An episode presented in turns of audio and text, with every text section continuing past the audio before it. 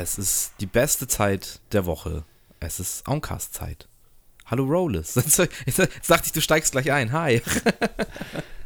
Ich habe mir gedacht, ich, ich spreche dir heute nicht mal ins Wort, wie so oft, und schreie dir irgendwie rein, sondern ich lasse dich mal irgendwie erstmal austrudeln. Aber das war eine kurze Anmoderation. Grüß dich, ah, ja. Servus. Kurz, Geht's kurz wieder los.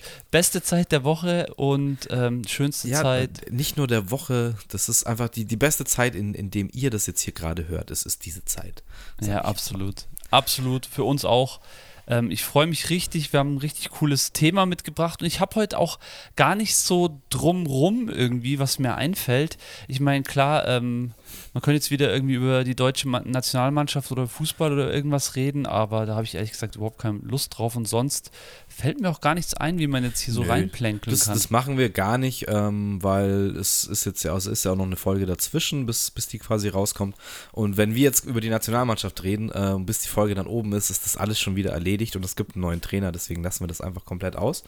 Ähm, ich würde heute ganz einfach easy reinstarten in die Folge ja, 68, weil wir machen heute wieder mal eine 5 Lieblingsfolge und es ist ja ähm, eine unserer ja eigentlich die Rubrik von uns, die wir so immer wieder mal äh, Revue oder immer wieder aufflammen lassen. Ja, genau. Ähm, und ähm, ja, es ist ein Thema, das uns äh, interessiert, so wie immer, aber heute mal äh, wenig musikalisch, sagen wir. Musik spielt in dem, was wir über was wir heute reden, auch immer eine große Rolle. Ja, aber wär, wir das wäre so mal, Entschuldigung, ja, es wäre für mich so mal die Frage auch an draußen, ähm, ob euch das überhaupt äh, taugt, so wie wir das machen, dass wir so viel verschiedene Themen irgendwie bearbeiten. Also klar, okay, wir haben unser Musikding, das ist natürlich sehr groß bei uns, aber wir haben ja immer schon auch Gaming mit reingenommen oder Filme oder Serien.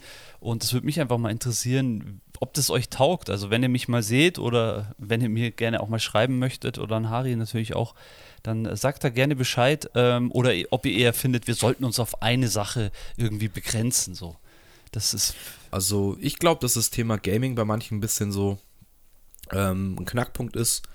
Ähm, alles andere, ähm, ja, finde ich, glaube, also finde ich persönlich, ich rede natürlich auch super gerne über Gaming, äh, aber ich glaube, das ist dann das Erste, wo wir vielleicht ein paar Leute verlieren. Ähm, heute geht es aber nicht um Gaming, das können wir auch gleich dazu sagen. Ja, heute sprechen wir einfach über Filme oder vielmehr über Filmemacher. Aber ich gebe dir recht, das wäre schon, also Feedback ist ja eh immer erwünscht auf unseren bekannten Kanälen, hoffentlich. Also sucht uns auf Instagram, wenn ihr Bock habt. Ähm, da könnt ihr ja, da machen wir auch zu jeder Folge eigentlich immer einen Post, mehr oder weniger. Ähm, oder mal mit Video, so wie das letzte Mal bei Buster Rhymes. Ähm, da könnt ihr auch gerne was drunter kommentieren. Ihr könnt auch gerne mal sagen, wenn euch irgendwas nervt oder auch wenn ihr auf irgendwas anderes mal Bock habt. Ähm, heute auf jeden Fall Folge 68. Ich weiß noch nicht, ob ich es gesagt habe. Wir sprechen heute über unsere fünf Lieblingsfilmemacher bzw. Ähm, Regisseure. Ähm, und es ist für mich einfach äh, eine Sache, die mir, die mir Bock macht, mir weil auch, ja. äh, ich einfach Filme liebe, schon einfach seit ich ein Kind bin. Und ich auch sehr früh angefangen habe zu checken, also was heißt zu checken, ich bin jetzt aber lang kein richtiger Freak oder so ein richtiger Cineast. Ich ähm, weiß das Kino zu schätzen und es gibt einfach einige Filmemacher, wo mir das eben schon früh aufgefallen ist, die einfach so einen ganz gewissen eigenen Stempel haben ähm, und irgendwie auch einen gewissen Wiedererkennungswert haben. Manche mehr, manche weniger. Aber wenn man da ein Auge mal drauf hat und es mal Klick macht, dann merkt man das auf jeden Fall. Und deswegen, äh, ja, nehmen wir heute unsere fünf Lieblingsregisseure und werden die euch vorstellen und vielleicht auch äh, die Filme, die die gemacht haben, so ein bisschen. Ja, wir schauen auch ein bisschen, dass wir vielleicht ein bisschen tiefer auch gehen, weil bei so einem großen Kinofilm natürlich ist nicht nur ein Mann äh, hinter der Kamera, der das, die Ansagen macht. Natürlich gibt es natürlich logischerweise äh, hinter der Kamera heißt immer hinter dem Kameramann, weil der Kameramann ist ja auch immer noch eine wichtige Person. Aber ich glaube, ich weiß nicht, ob wir jemals fünf Lieblingskameramänner machen würden, weil da bin ich nämlich eigentlich raus, so da kenne ich mich nicht so aus. Aber Regisseure ist sehr interessant und was eben, warum ich da jetzt so drumrum rede, was auch immer noch sehr interessant ist, oft sind Regisseure auch die Drehbuchautoren. Äh, das geht manchmal so Hand in Hand. Manchmal ist es auch geteilt, manchmal gibt es einen Drehbuchautor und dann eben Regisseur. Ähm, manchmal geht es aber dann auch eine Person Person. Und das finde ich auch immer sehr interessant. Und da sieht man dann auch immer ähm, dann wirklich äh, total so, ja, ob wirklich die eine Person da sich komplett aufgeopfert hat für den Film. Und dann schauen wir mal, vielleicht werden wir da heute auch ein bisschen tiefer gehen. Also der ein oder andere Drehbuchautor wird heute sicherlich auch genannt werden von meiner Seite. Ja, bei mir auf jeden Fall auch. Ich weiß es auch nicht von allen, bei allen Filmen. Es ist halt, es gibt so ein paar Sachen, da bin ich halt ganz tief drin, da weiß ich auch ein paar Hintergrundgeschichten. Ähm, wie du sagst, bei Kameramännern ist bei mir auch schwierig. Ja, das schwer, ist aber gell? Ist ein super interessantes Feld, weil wenn man, das ist ähnlich eben wie mit den, mit den Regisseuren, ähm, wenn man da mal dahinter steigt und eben eine gewisse Stilistik mal erkannt hat, dann Ja, fällt richtig. einem das auch beim nächsten Film wieder auf, so, hm, das Total. könnte der und der sein. Ähm, aber so tief, oder ich will gar nicht sagen, dass das Interesse nicht da war, aber ich habe mich nie so damit befasst, ähm, wer da jetzt wo äh, eben Ka Kamera geführt hat. Ja, Aber da gibt es auf jeden Fall auch richtig krasse Handwerker, die, die auf jeden Fall auch ihr, ihr eigene Machensart oder Erschaffenswerk irgendwie gefunden haben. Und es gibt, denke ich, auch einige ähm, Regisseure, die auch immer wieder gerne mit demselben Kameramann zusammenarbeiten oder immer mal wieder. So genauso auch wie mit Schauspielern, genauso auch dann wie vielleicht mit, mit Drehbuchautoren oder Produzenten oder Studios. Das gibt dann immer so gewisse Konglomerate, denke ich, an, an so Grüppchen, die sich halt bilden, die gut funktionieren.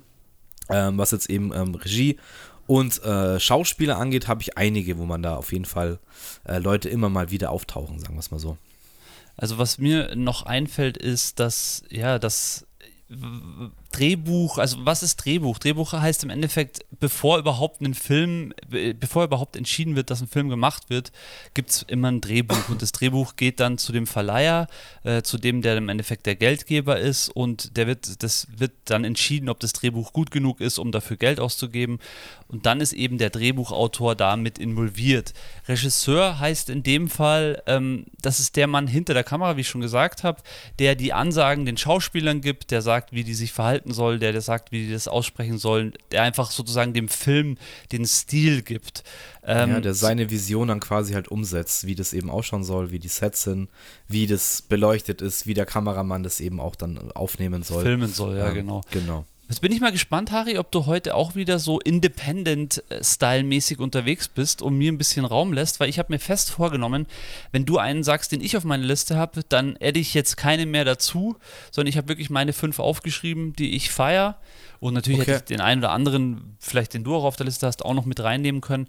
Aber ich bleibe jetzt mal definitiv bei meiner Liste und ich habe die auch Also, einfach von. ich kann so viel sagen, ich bin definitiv nicht independent unterwegs. Das kann ich in diesem Fall gar nicht so, weil ich einfach finde, von den großen Machern gibt es so viele, ähm, die müssen genannt werden. Ich kann dir aber auf jeden Fall sagen, ich habe über zehn ja, sehr geil.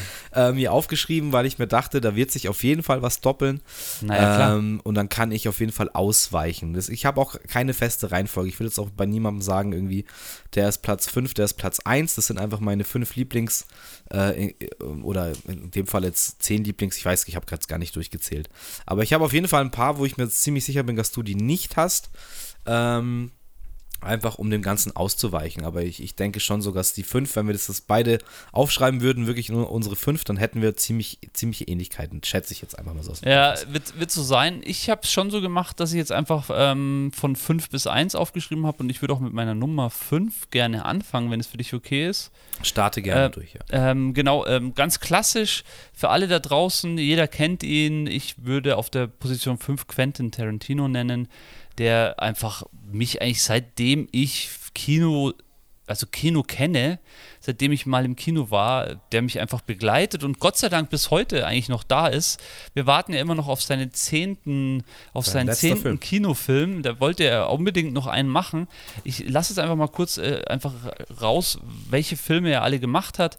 92 Reservoir Dogs, 94 Pulp Fiction, 97 Jackie Brown, dann 2003 und 2004 Kill Bill 1 und 2, 2007 Death Proof, den so vielleicht so ein paar nicht so gut kennen, 2009 Inglourious Basterds, dann 2012 Django Unchained und 2015 Hateful Eight und der letzte war jetzt äh, 2019 Once Upon a Time in Hollywood. Es gibt so viel über den Quentin Tarantino, es gibt coole Podcasts über ihn, es wurde schon so viel erzählt. Ähm, ja, äh, ich, Wir haben doch eine Folge über den gemacht, oder? ja, wir haben, wir haben auch eine Folge gemacht, ja.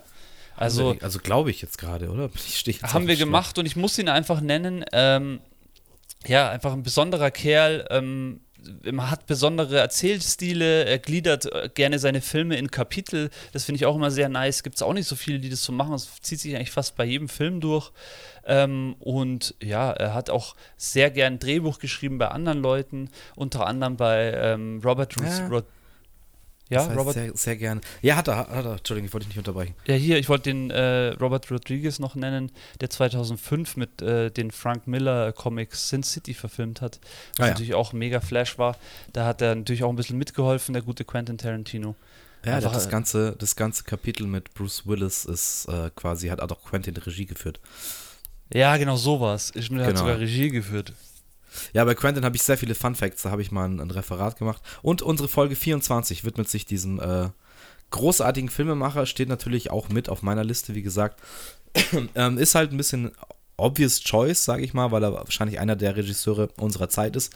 Ähm, ich habe ihn aber ein bisschen abgekapselt dieses Mal, ähm, weil ich finde, er ist halt auch einer, der von vielen großen Leuten Stilistiken übernommen hat, die quasi zusammenwürfelt ähm, und daraus eben was, was Neues erscheint. Also das ist quasi für mich, wenn man das jetzt vergleicht mit Musik oder Hip-Hop, der Sampler, ähm, so wie wir halt irgendwelche alten Soul- und Funk-Platten gesampelt haben, hat er alte Filme und alte Regisseure ähm, gesampelt und halt neu gemacht und äh, das sieht man ganz viel bei Kill Bill, auch bei den Western-Filmen hat er viel von den Spaghetti-Western sich abgekupfert. Da gibt es wirklich Shots und, und äh, Dramaturgien, wie die eben bildlich dargestellt sind. Das ist eins zu eins dasselbe.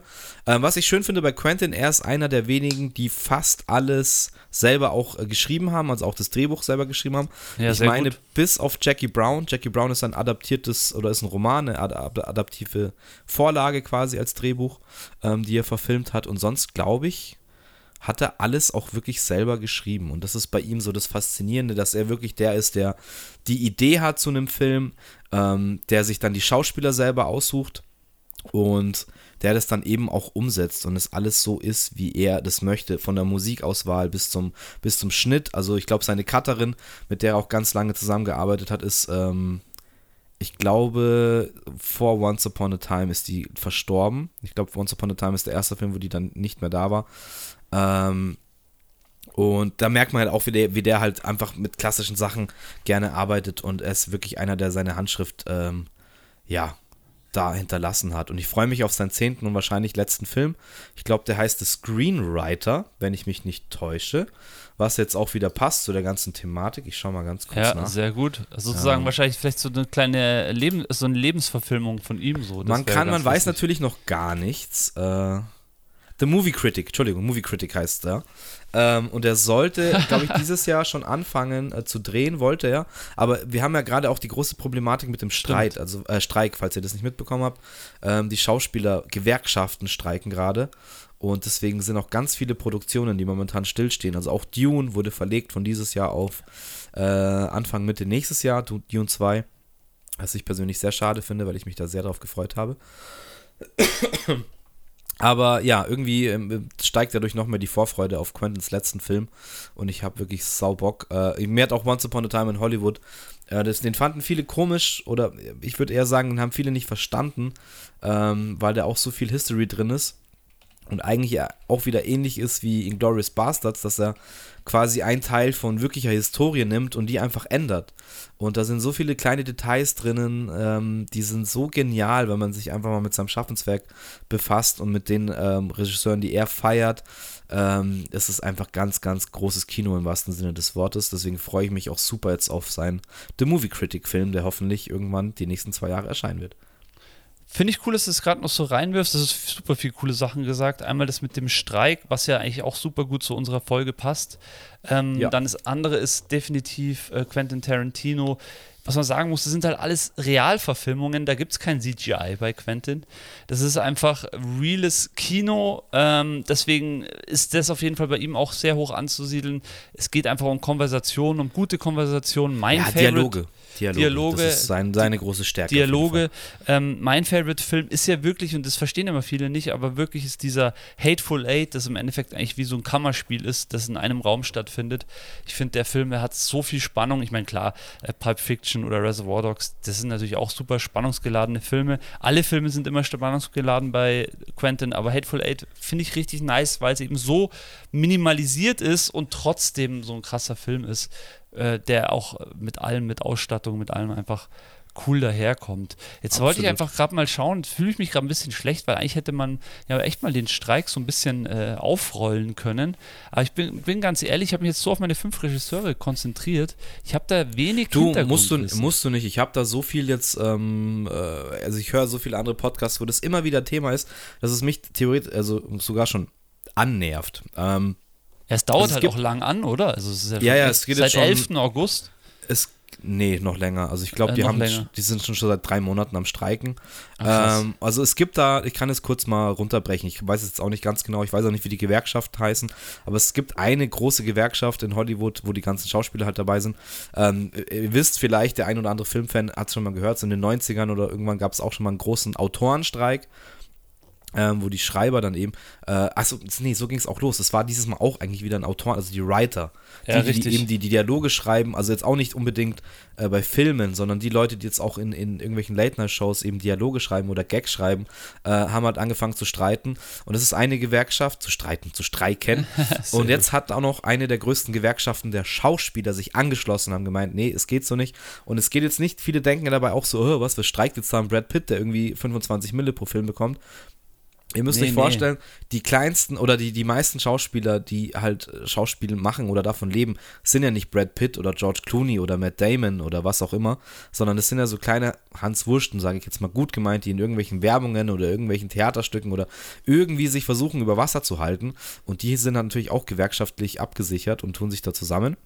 Und es geht darum, dass eben diese kleinen Fische ähm, einfach ein bisschen mehr Geld bekommen. Und jetzt ist es eben so weit, dass eben auch die großen Schauspieler und die, die Studios eben nicht, die Studios äh, versuchen das abzublocken, aber ähm, ja, jetzt auch eben vielleicht Leute wie Brad Pitt, ich weiß es nicht, ob der jetzt dabei ist oder nicht, aber auch sich diese ganz großen Namen da anschließen ja. und dass ganz viele Produktionen, die anstanden oder die gedreht werden sollten, ähm, einfach nicht stattfinden können, weil entweder es gibt keine Dialoge, keine Drehbücher ähm, oder die Schauspieler äh, sagen, nee, wir sind im Streik und wir machen für die Filme keine Promo.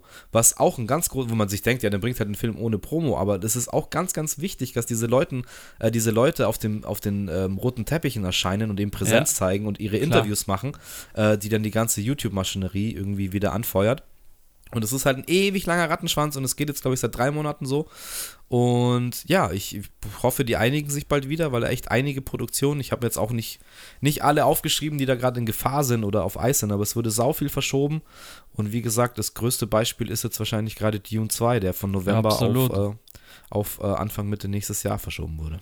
Wo ich mir ja denke, ähm, so ein Film, wenn der jetzt geplant ist, Ende des Jahres, dass er rauskommt, dann sollte der doch eigentlich schon fertig sein, oder? Also das ist so für mich so in meinem Kopf, aber anscheinend sind ja, aber da geht es auch, um die, da geht's auch um die Promo. Da sagt jetzt eben äh, ah, Zendaya okay, und Timothy Chalamet und ähm, keine Ahnung, wer spielt da noch mit? Äh, ähm, äh, jetzt fallen mir die ganzen anderen Leute nicht ein.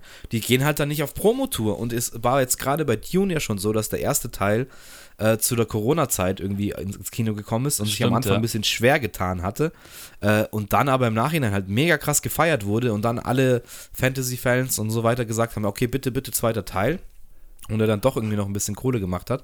Ähm, es stand ja auf der Kippe, ob es den zweiten überhaupt gibt. So. Und jetzt ist ja, der zweite stimmt. auch wieder so.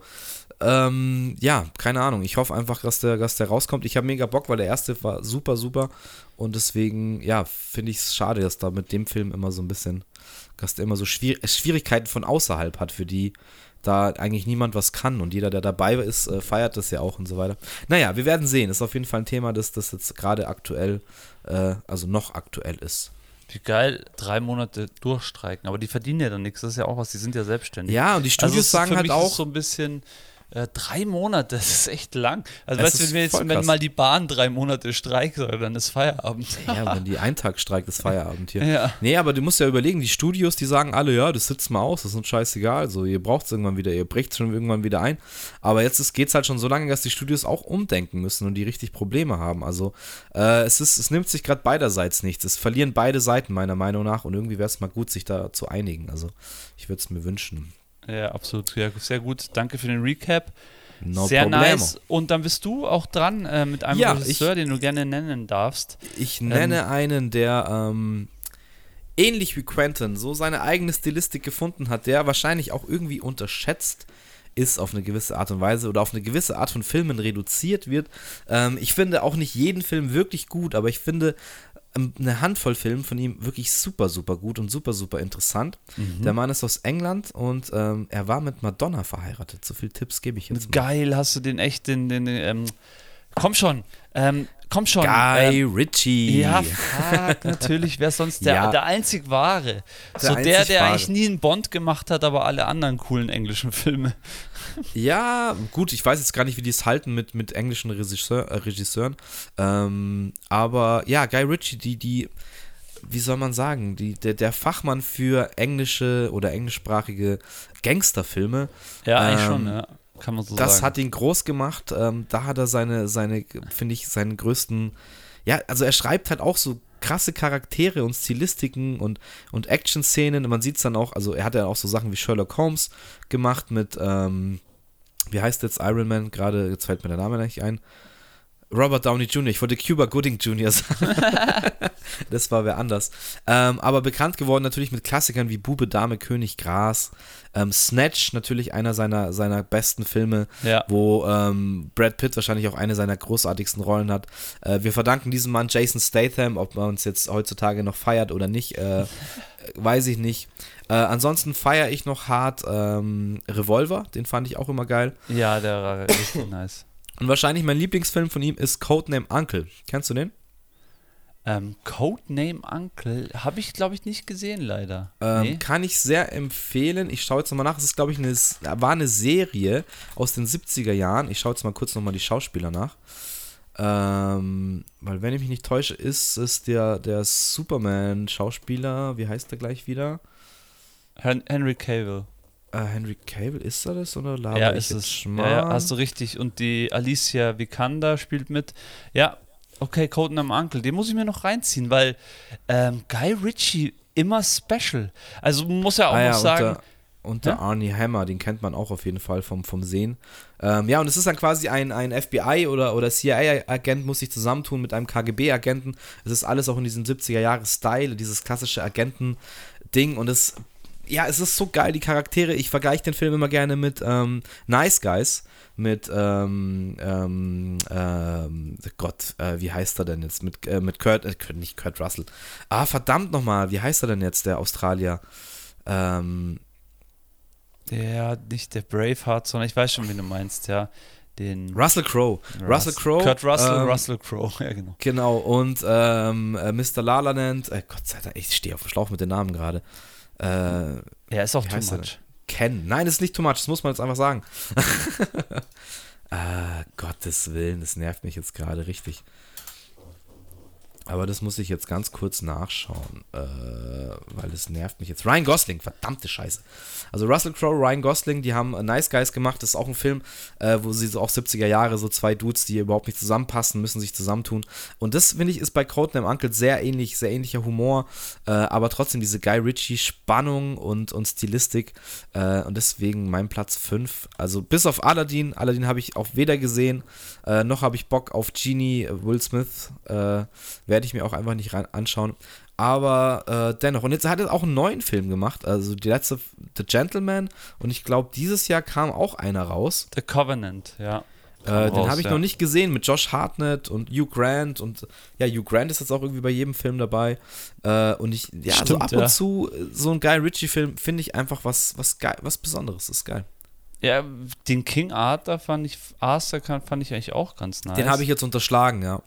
Der war eigentlich auch, auch ganz ja. cool, weil es mal so ein bisschen anderer Guy Ritchie war, aber trotzdem mit Guy Ritchie Humor.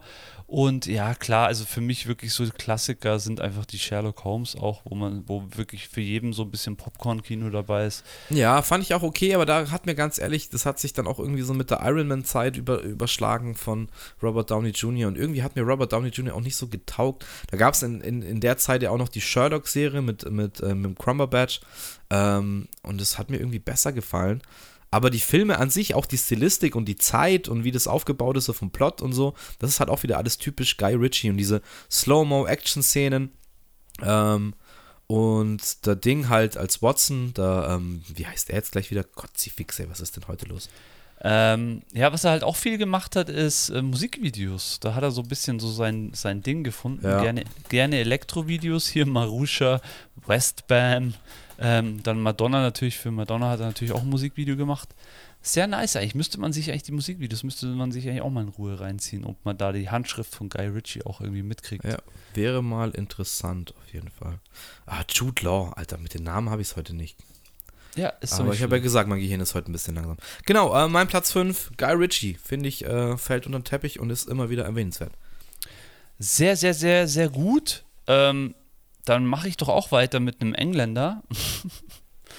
ja, weil äh, wie immer ist es in Hollywood, gibt es natürlich auch einige Engländer, die, die sich blicken lassen. Ähm, ein, ein, ein Mann mit zwei Brüdern, einer davon musste in den jungen Jahren wegen ähm, Urkundenfälschung äh, schon mal in, in, in Knast. Es ist sein, einer seiner Brüder. Der andere Bruder, mit dem hat er sogar ein, zwei Filme, hat er an ein, zwei Filmen gearbeitet. Die Ah, ich Rede glaube ist mehr. Ich glaube mehr. ja, m- eins, zwei, drei. Ähm, ich glaube, ich habe die Liste auch vorne vorher vor mir. Ähm, die Rede ist von Christopher Nolan. Ähm, äh, auf jeden Fall Engländer. Ähm, hat für mich eigentlich auch wieder jetzt so in der Neuzeit eigentlich die Filme gemacht, die man eigentlich sehen, auch sehen muss. Schon fast, möchte ich fast sagen, weil die einfach teilweise so, ähm, wie soll man das sagen, so besonders sind. Es geht gar nicht mal darum, dass sie irgendwie super viel äh, CGI haben oder irgendwie. Nee, ist auch einer der Leute, die versuchen eher wenig CGI zu machen und Stimmt. praktische Sachen. Da werde ich auch noch Ja, ein paar Beispiele gerne nennen. Stimmt, Der, also der hat muss, keinen man, Bock auf CGI. muss man vielleicht mal den 2010er Film rausnehmen, Inception, äh, der Ja, natürlich aber sehr wenn- viel CGI gemacht ist. Wenn, wenn CGI, dann halt so. Das hat dann Hand und Fuß, genau. Ja, richtig. Also der ist natürlich mega special. Ähm, und ja, wa was spricht für ihn die Batman-Reihe in meinen Augen? Man vergisst immer diesen ersten Teil, Batman Begins, der so komplett irgendwie unterm Radar erstmal gelaufen ist. Ich glaube, so richtig dabei war man erst bei, zwei, also der kam 2005, war man erst, man war eigentlich richtig erst dabei bei dem 2008er The Dark Knight. Da waren dann alle so auf dem Batman-Hype wieder. Ähm, und ja, 2012 kam dann Dark Knight Rises. Ähm, ja, das ist so die Reihe, die ihn eigentlich auszeichnet, aber auch danach hat er einfach unglaublich coole Filme gemacht, muss man sagen. Du warst jetzt letztens im Neuen auch, da hast du ja letztens auch schon mal ein bisschen darüber erzählt. Ich habe Ja. ihn leider noch nicht gesehen, den guten Oppenheimer. Ja, kann ich nur empfehlen. Also Christopher Nolan ähm, filmt immer gerne in IMAX und auf echtem Film. Ähm, Stimmt, Oppenheimer, ja. Äh, ja, also auch vom Handwerklichen, der, der ist da einfach, einfach nice. Klar, mit Tenet ähm, hat er dann vielleicht den Vogel ein bisschen abgeschossen, weil ja, er einfach zu, zu verwirrt war und, und zu unverständlich. Ähm, aber auch einen seiner ersten Filme, Memento, von dem Dude, der sein Gedächtnis verloren hat und irgendwie Ja. in, in so einer Dauerschleife ist, absolut großartig. Einen der Filme, den man bei ihm immer vergisst, Prestige. Ähm, Oh, Hugh Jackman gegen Christian Bale, ähm, zwei Mhm. Ma Magier, äh, mehr oder weniger, die gegeneinander quasi, also nicht Magier im Harry Potter-Style, sondern Magier im, im, im alten England, wo, wo es wirklich noch dreckig umherging, so die, die, die Steampunk-Ära, sage ich jetzt mal, ähm, wo sie wirklich, die sich halt neue Tricks haben einfallen lassen, um die Leute zu unterhalten. Und Prestige, einer der besten Plot-Twists äh, jemals. Inception hast du schon genannt, äh, da geht es äh, um Träume und die, die Tiefen darin.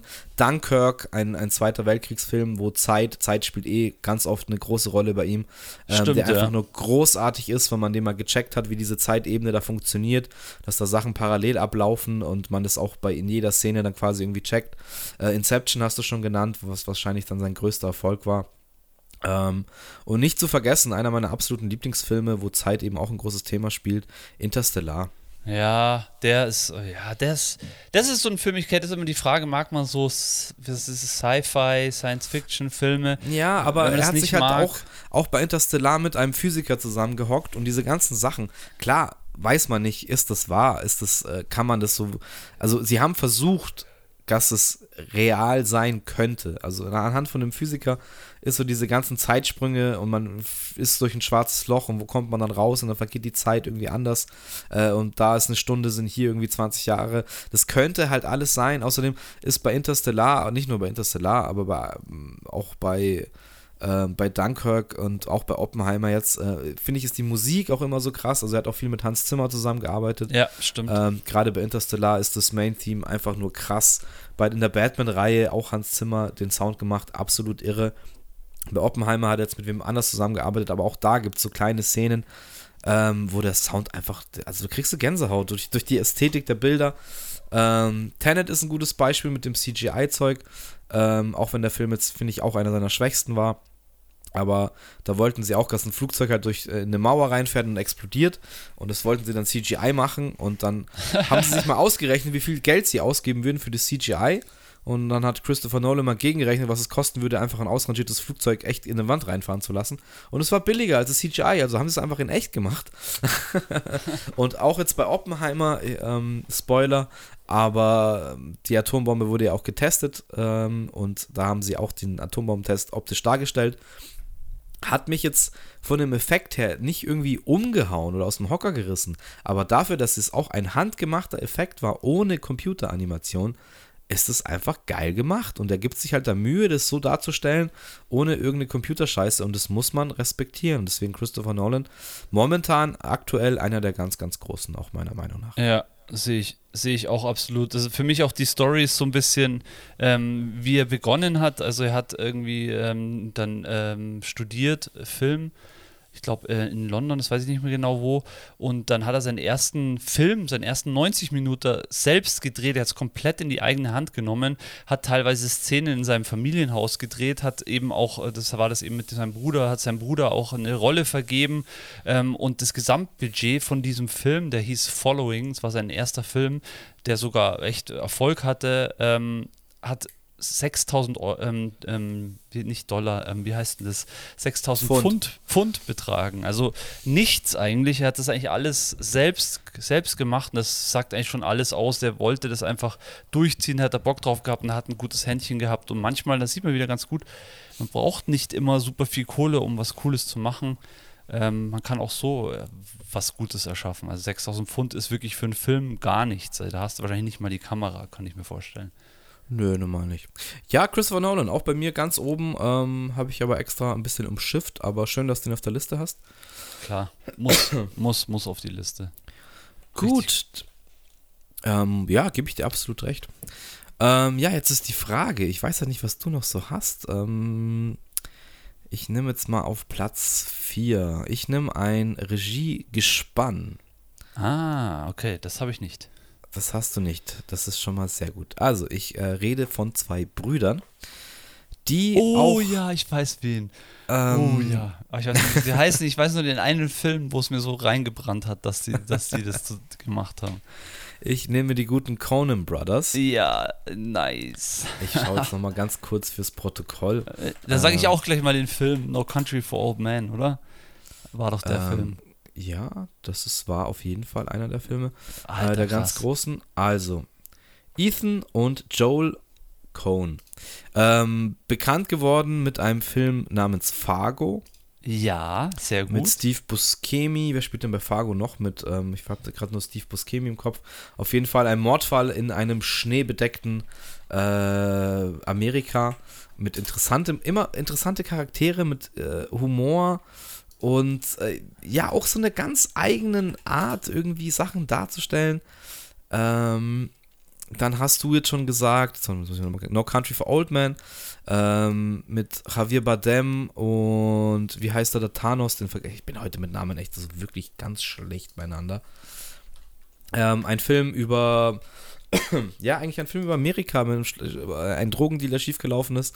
Äh, dann findet ein, ein, quasi ein Mann einfach einen Geldkoffer. Ähm, das checkt aber dann ein verrückter Psychopath und wird verfolgt. Und es ist die ganze Zeit nur dieser Zweikampf und dieses Versteckspiel irgendwie. Was das Interessante ist bei No Country for Old Men, dass dieser Film einfach keinen Soundtrack hat. Danke, ja. Das ist echt ähm, der wichtigste Punkt, den man auch echt erstmal gar nicht checkt und irgendwann nimmt man das wahr und denkt sich so, hey, da war doch bis Ja. jetzt noch keine einzige Musik. Da ist keine Musik und dadurch entsteht so ein Druck und so eine Spannung in diesen Verfolgungssequenzen. Genau, Tommy Lee Jones spielt noch mit, Javier Bardem, wie gesagt, ist der, der Psychokiller mit, den, mit der be bestimmten Frisur und Josh Brolin, meine ich jetzt gerade, der auch den Thanos verkörpert hat in den Marvel-Filmen. Äh, also No Country for Old Men auf jeden Fall sowas von sehenswert. Dann ein absoluter Filmklassiker, The Big Lebowski. oh, Ähm, yes. Einer der Kultfilme schlechthin. Äh, warum? Ja, schaut ihn euch einfach an. Ist Ja, heute immer noch- richtig. Den immer kann man auch schwer erklären, den Film, finde ich. So, das Kann man auch so, nicht erklären. Es geht eigentlich um eine dumme Verwechslung ähm, mit Jeff Bridges in einer seiner Paraderollen, würde ich jetzt einfach mal sagen, als The Dude, der die ganze Zeit nur White Russians trinkt und kifft und überhaupt nicht checkt, was abgeht. ähm, dann einer meiner Lieblings-Feel-Good-Filme, Oh Brother, Where Art Thou? Ähm, mit George Clooney. Ja, diese, Wo die, Gefangenen sind, gell? Ja, die sind im Gefängnis und er, er überredet zwei seiner Mitgefangenen irgendwie zu fliehen, weil er irgendwie einen Schatz vergraben hat, aber eigentlich will er nur zu seiner Familie nach Hause oder seine Ex-Frau wiederbekommen. Ähm, und auf diesem Weg erleben die so viele schräge Abenteuer Ja. und werden nebenbei noch irgendwie Country-Sänger und schreiben eine, eine Hitsingle. Oder eine der ersten Hitsingle in Amerikas. Ähm, absolut genial. Dann äh, Burn After Reading, der fällt immer irgendwie hinten durch, wo auch Brad Pitt wieder eine Rolle hat, die einfach nur fantastisch ist. Ein komplett weirder Film. Ähm, da spielt, glaube ich, auch John Malkovich mit. Und wie gesagt, ähm, na, mal ganz kurz hier gucken. Genau, George Clooney, ähm, John Malkovich, Brad Pitt, ähm, Tilda Swinton. Da geht es irgendwie um, ah, was finden die da nochmal? Irgend, ist es, irgendwas finden die da und es wird dann irgendwie geheim gehalten. Und da gibt es dann auch, da bringen sie auch Leute um. Und ich glaube, Brad Pitt stirbt auf die lustigste Art und Weise in diesem Film. Ähm, kann ich nur empfehlen. Und jetzt habe ich einen Film vergessen von ihnen. Ah ja, True Grit, True Grit habe ich vergessen. Ähm, auch wieder mit Jeff Bridges, äh, quasi ein, ein Remake von dem einen Klassik-Western, der Marshall, wo ähm, ein kleines Mädchen, glaube ich, seine Eltern verliert und äh, Jeff Bridges eben der, der alte, verranzte, fertige Cowboy ist, der nochmal auf den Rachefeldzug geht, um die Kleine halt irgendwie zu retten mit Matt Damon zusammen, also ein Western. Ähm, und auch absolut, ja, geiler Film. Also die haben auch einfach so eine. Äh, Inside Daniel, Lu äh, Daniel Lewis, heißt der Daniel Lewis, den gibt es auch noch. Ein Film Ja. über einen abge oder einen erfolglosen äh, Singer-Songwriter, äh, der auch irgendwie so tragisch witzig ist, ähm, dass man echt. Den Ja. kenne ich gar nicht. Das ist jetzt der einzige, den ich nicht kenne. Den Oh Brother, Where Are You? Ähm, auch nochmal kann ich auch absolut nur empfehlen. Es ist auch so, den kann man einfach sich cool am Abend einfach mal reinsnacken. Der macht so richtig Spaß, der Film. Aber eigentlich alle, die du jetzt genannt hast, wobei der A Country for Old Man ist schon einfach auch ein harter Film. Also das Er ist ein harter nicht, Film. Ähm, so- genau. Äh, Inside Loon Davis heißt er. Loon Davis ist wirklich, den gab es wirklich. Ähm, ist ein Singer-Songwriter, der irgendwie, ja, und es schildert so sein Leben, wie er halt nie geschafft hat, irgendwie erfolgreich zu werden. Äh, und ist so eine, ich würd sagen, Tragikomödie vielleicht auch irgendwo, also auch schon so sehr viel Drama drin. Aber ja, auch stilistisch, stilistisch und vom Humor her halt einfach typisch Conan Brothers, also muss man einfach sagen. Waren die Boys, die Conan Brothers, eigentlich die, die äh, irgendwann sich ein bisschen verstritten haben bei irgendeinem Filmprojekt? Nee, das waren andere Brüder, gell? Das waren nicht die zwei. Ich habe jetzt irgendwie, glaube ich, eine Verwechslung in meinem Kopf. Egal. Ich Wurscht, weiß nicht, ob du die, die, die meinst, die Matrix gemacht haben, die, ähm, Ah ja, genau, Entschuldigung. die jetzt waren's. quasi die Ja, ja. Schwestern Äh, sind, sozusagen. Ja, richtig. nee, nee. Wie ähm, heißen die die, denn? Wie Wachowskis, glaube ich, oder? Ja, irgendwie so. Stimmt. Nee, die, genau, die habe ich gemeint. Also Nice. ich weiß jetzt, weiß jetzt nicht, was die Conan-Brüder zu, zuletzt so treiben, getrieben haben. Ich schaue gerade mal. Wann der letzte Film? Ah ja, Gott, ich habe auch so viel vergessen. Hail Caesar haben sie noch gemacht, 2016, auch mit, mit George Clooney, der ist auch super lustig. Äh, und The Ballad of Buster Scruggs, was war das denn nochmal? Ah, den habe ich noch nicht gesehen. Den habe ich noch nicht gesehen, verdammt. Der ist von 2018, genau, das war der letzte Conan-Film. Ah, stimmt. Ähm, ja. Und der ist mir dann einfach hinten drüber gerutscht. Den wollte ich mir auf jeden Fall. Ich weiß gar nicht, was das genau für ein. Das auch ein Western war. Äh, nur 92 Minuten. Ja, okay, okay, da muss, hat man auch noch was nachzuholen. Ist ja auch eigentlich auch eine super Sache. Ja, bei Hat denen auch auf zwei jeden Fall. Da hat er auch drei Nominierungen 2019 bei den Oscars. Ah ja, den muss ich mir nochmal anschauen. Auf jeden Fall. Ah, das stimmt, da Super. könnte man noch mal kurz einen Recap machen, weil ich glaube, was habe ich jetzt gesagt? Äh, der Quentin Tarantino, der hat einen Oscar gekriegt, na klar. Ähm, Ja, der hat für Pulp Fiction bestes Drehbuch bekommen, auf jeden Fall. Richtig. Und ähm, dann den zweiten, den ich genannt habe, Christopher Nolan, der hat, glaube ich, noch keinen Oscar gekriegt. Also er für Nee. sich so gesehen, also Filme von ihm haben auf jeden Fall schon Oscars bekommen. Naja, Dunkirk, klar. Dunkirk hat Oscars bekommen, ähm, Dark Knight Rises, äh, Dark Knight hat äh, Oscars bekommen. Äh, aber er jetzt für Drehbuch oder Regie oder, na, jetzt warte mal, Christopher Nolan Oscar? Nee. Has been nominated five times. Er has, has been nominated. Also nominiert war er schon fünfmal. Naja, klar.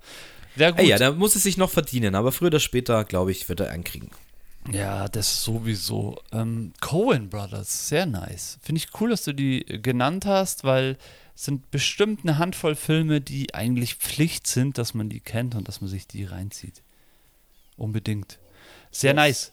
Ähm, ja, ich mache mal weiter und ich habe mir ja so gedacht in meiner Liste, okay, ich habe jetzt hier alle äh, ab den 2000er Jahren alle Big Mans irgendwie aufgeschrieben. Ähm, ich brauche auf jeden Fall auch einen alten Hasen. Und da gibt es ja einige da draußen. Und ich habe mir natürlich nicht jetzt so die Überklassiker rausgesucht, die du vielleicht auch sogar noch auf deiner Liste hast, die ich vielleicht am Ende noch kurz irgendwie ansprechen würde. Aber es ist, eigentlich ist es schon dann wieder ein Oberklassiker, weil er bis heute eigentlich noch krasse Filme raushaut. Ähm, jetzt kommt demnächst auch bald wieder einer, da hast du mich auch drauf gebracht. Die Rede ist von dem 1942 in Queens, New York geborenen Martin Scorsese. Ähm, seit Oh ja. äh, dem Ende der 80er Jahre macht der Mann Filme und äh, seine Hochzeit, möchte ich mal sagen, waren so, äh, ja, also wo wirklich die krassen Banger, äh, ich, es ist eigentlich, es ist eigentlich, also 90 Goodfellas, 95 Casino, das sind so Gangsterfilmmäßig, dann 2002 Gangs of New York. Es ist ja einfach auch ein legendärer Film eigentlich, der so ein bisschen, ah, das ist immer so ein bisschen zwischen Musical, wobei das wird nicht gesungen, aber es ist, ah, der Film ist ganz special, finde ich. Dann 2004 Aviator und dann fängt es auch an, seine Liebe zu Leonardo DiCaprio hier mit Aviator, danach 2006 Departed, 2010 Shutter Island, alle drei Filme mit DiCaprio. Dre- 2013 The Wolf of Wall Street, auch mit DiCaprio.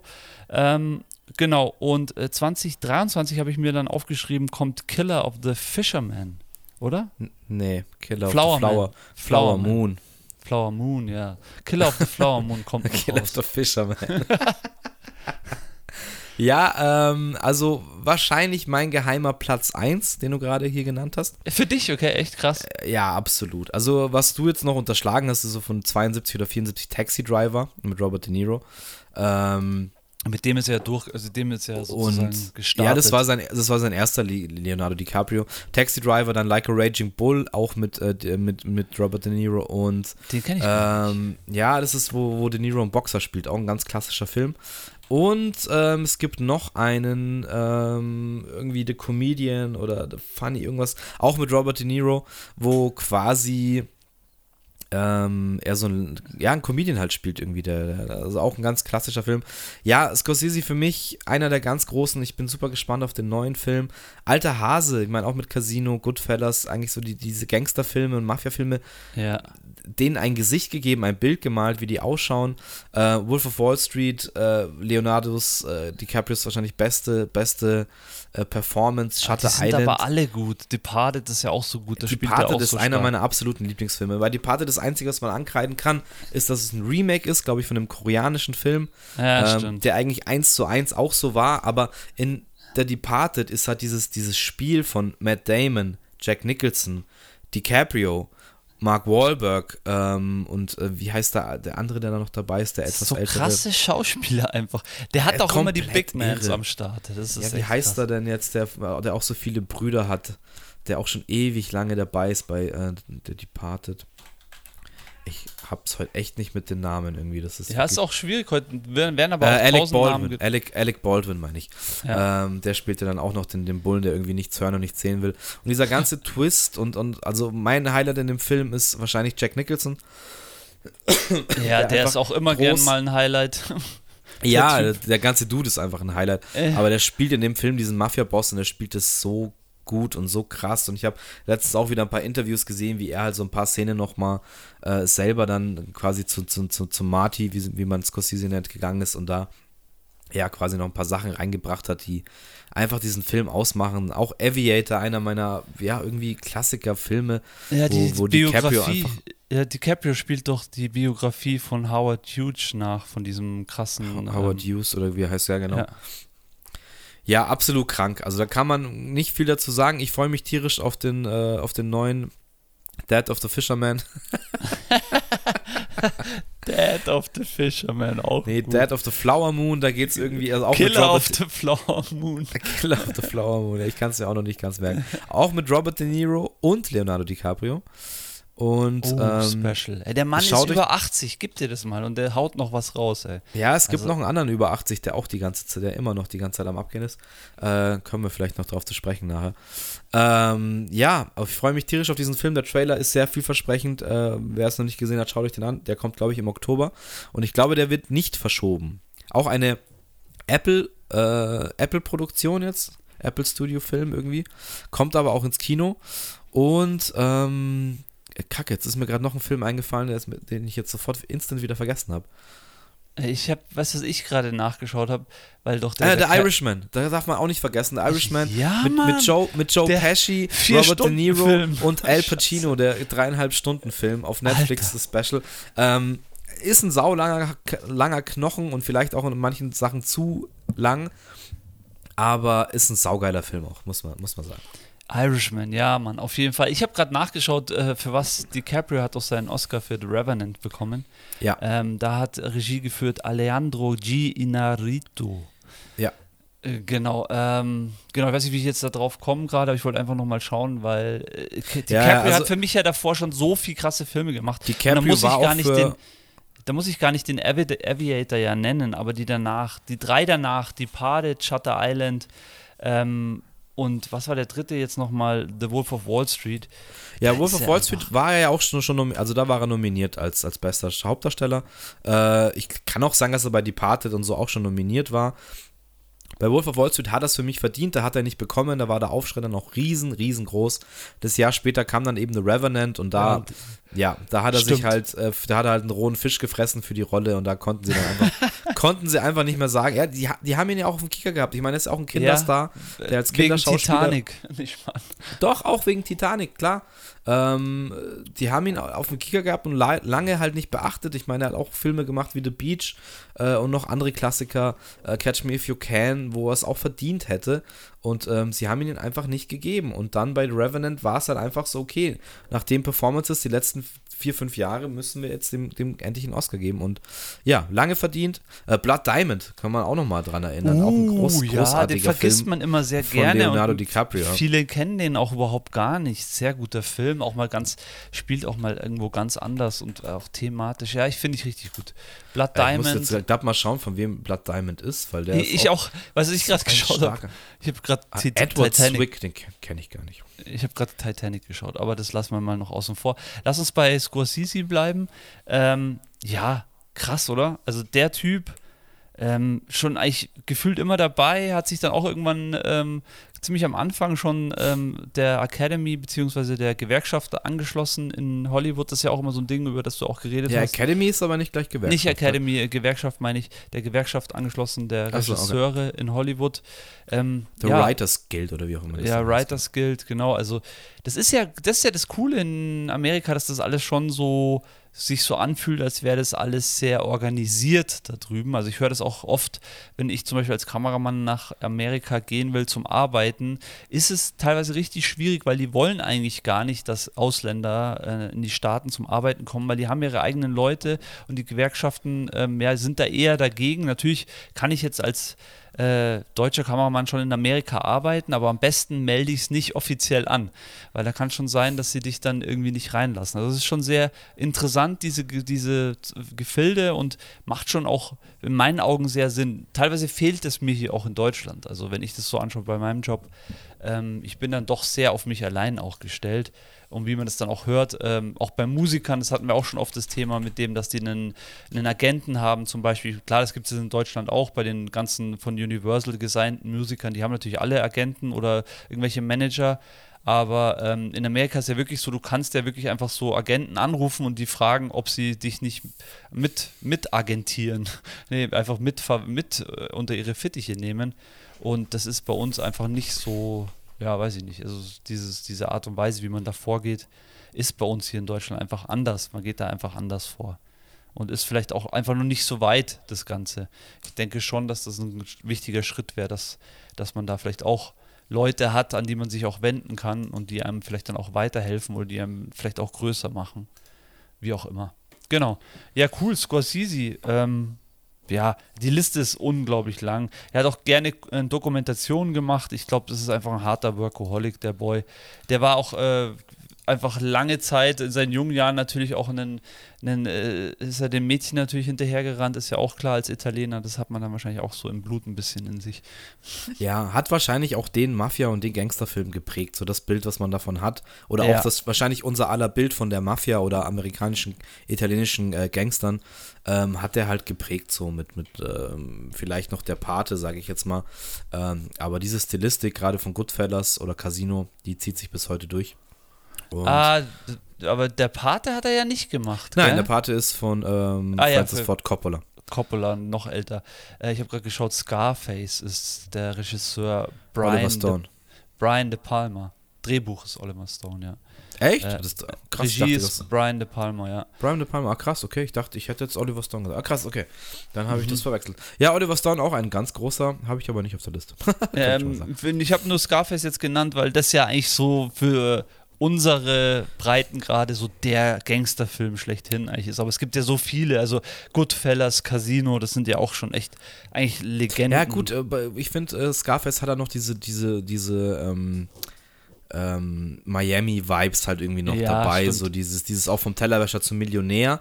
Und das andere sind ja wirklich so diese Familien-Mafia-Geschichten, so weißt du, wo es wirklich eine, eine Gruppe gibt und ein Capo und, und so dieses organisierte ja, Verbrechen und das andere. Aber ja, ich weiß schon, was du meinst. Das hat auf jeden Fall alles so, so eine Riege. Ähm, genau. Cool. Sehr ja, nice. muss man, muss man nichts, nicht mehr viel zu sagen zu Martin Scorsese, ist einfach ein großartiger, großartiger Filmemacher. Äh, ich habe jetzt gemerkt, dass ich einen vergessen habe. den ich unbedingt eigentlich nennen wollte. Und ich, ich packe ihn jetzt einfach auf meinen Platz 3. Ähm, weil es einer ist, den man gar nicht so auf dem Schirm hat. Ich glaube, jeder von, von, also jeder Filmfan da draußen hat einen Film von dem Typen, den, den er mag. Ähm, nicht alle mögen alle, das ist auch in Ordnung, weil er, er hat ganz, ganz wirklich ein klares Stil von Stilistik, von, von auch Kamera, ähm, von Symmetrik, sage ich jetzt mal, von Farbwahl und ist, ist irgendwie ein verschrobener Dude, der auch verschrobene Charaktere und verschrobene Geschichten erzählt. Aber ich liebe es immer, Filme von ihm zu sehen. Und ich habe jetzt den letzten leider auch noch nicht gesehen. Ähm, mhm. Ich spreche über den guten Wes Anderson. Oh, sehr nice. Den hatte ich heute, ist mir der bei der Recherche auch mal irgendwann über den Weg gelaufen. Vielleicht komme ich gleich nochmal drauf. Sehr nice, sehr gut. Ähm, der hat Filme gemacht. Also ich fange jetzt einfach mal an. Ich habe die, die ersten, äh, also Bottle Rocket ist ein Kurzfilm von 94 durchgeknallt, hat er dann nochmals lang, ist auch in Klammern Bottle Rocket. Äh, Im Originaltitel von 96 hat er dann eine Langverfilmung gemacht, den habe ich aber nicht gesehen. Ähm, nee, den kenne ich nicht, nee. Und ähm, dann es aber für mich, äh, nee, 1998 Rushmore, den habe ich auch nicht gesehen, krass, muss ich mir auch nochmal anschauen. Dann gibt es 2001 The Royal Tenenbaums. Mit Ben Stiller, Owen Wilson, Gene Hackman und, und, und, und, und. Ein Film über eine abgedrehte Familie, ähm, äh, der absolut genial ist. Dann die Tiefseetaucher, der fehlt mir auch noch auf meiner Liste. Ah, sehr wichtig, ja, sehr guter Film. Ähm, und 2007 hat er einen gemacht, der fehlt mir auch noch auf der Liste, aber den werde ich mir den werde ich mir safe noch anschauen. Das schwöre ich mir, seit der Film rausgekommen ist. Von 2007. Ähm, Dejing Limited heißt der. Also Dejing, ich weiß nicht, das auch. Ja, das, das, ist diese ist eine indische Stadt, wenn ich mich oder ein indischer Zug oder ich weiß nicht genau. Auf jeden Fall weiß ich, dass es um drei Brüder geht und zwar auch Owen Wilson, ähm, Luke Wilson, kann das sein? Nee, jetzt bin ich falsch. Moment, Moment, Moment. Daging Limited hier. Äh, Owen Wilson, Adrian Brody und Jason Schwartzman. Es sind drei Brüder, die, glaube ich, da eben auf dem, äh, in Indien irgendwie sind und eine Zugfahrt machen. Und da ja, geht einiges ab im typischen Wes Anderson-Style. Ähm, ich weiß, dass es ein guter Film ist, aber ich habe ihn noch nicht gesehen. Ich muss mir den unbedingt anschauen. Ähm, dann kommt ein Film, den ich einfach nur großartig finde: Der fantastische Mr. Fantastic Mr. Fox. Ja, Mann. Ein Stop-Motion-Puppenfilm oder, oder Marionettenfilm. Ähm, gesprochen, also da sind ganz viele Synchronleute dabei, unter anderem eben ähm, George Clooney als eben der Fantastic Mr. Fox.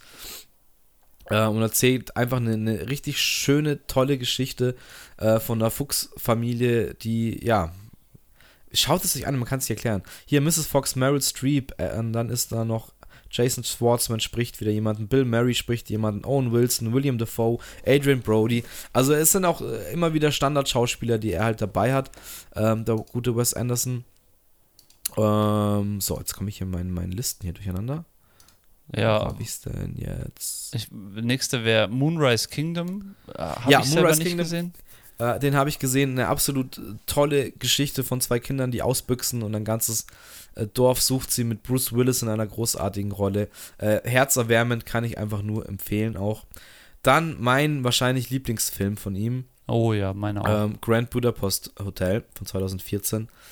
Ähm, mit dem großartigen ähm, Ralph Fiennes heißt er, glaube ich. Ja, Ralph Fiennes, der auch ja. Lord Voldemort spielt in der Harry Potter äh, Trilogie unter anderem. Ganz toller Schauspieler, finde ich. Ähm, dann hat er 2008 wieder einen animierten oder auch wieder so einen Puppenfilm gemacht mit Isles of Dogs, ähm, wo es, äh, glaube ich, um, um, es geht um China und Hunde in China werden dann auf eine Insel verfrachtet und, und ähm, Menschen wollen da quasi keine Hunde mehr und ein Junge will aber seinen Hund finden und, und flieht dann irgendwie auf diese Insel und will alle Hunde retten. Auch super geile Story. Dann 2001 The French, Dis French Dispatch habe ich leider noch nicht gesehen. Ähm, es spielen auch nee. 100.000 Leute mit. Ich habe keine Ahnung, was es da geht, aber ich weiß, dass es einfach ein geiler Wes Anderson-Film wird. Und jetzt ganz neu, frisch aus dem Kino Asteroid City. Äh, über den ich auch schon was gehört habe, was ich leider nicht, also was ich eigentlich gerne rausfinden wollte während des Filmes. Ähm, dass es auch so ein Film im Filmgeschichte irgendwie ist und ganz verschroben, aber auch mit einer Liste mit großartigen Leuten von Tom Hanks zu Steve Carell zu ähm, Scarlett Johansson, glaube ich, und, und die ganze klassische Riege, die halt da immer wieder mitspielt. Schwarzmann wieder. Jeffrey White, Tilda Swanton, Adrian Brody, Margot Robbie, äh, Brian Cranston, Jeff Goldblum. Also unglaublich, wer da alles mitspielt. Matt Dillon und so weiter und so weiter. Edward Norton, der auch in einigen Filmen immer wieder auftaucht. Na klar, ja, sonst. Ähm, einfach nur großartig. Also der hat einfach eine Stilistik geschafft, die so einzigartig ist. Und vielleicht ist es dir so auf Instagram schon mal aufgefallen oder so, dass es dann so verschiedene, ähm, wie heißt das, wenn man dann durchscrollen kann, verschiedene Bilder, wo es dann so Harry Potter im Wes Anderson-Style habe ich jetzt ganz oft gesehen. Oder Star Wars im Wes Anderson-Style.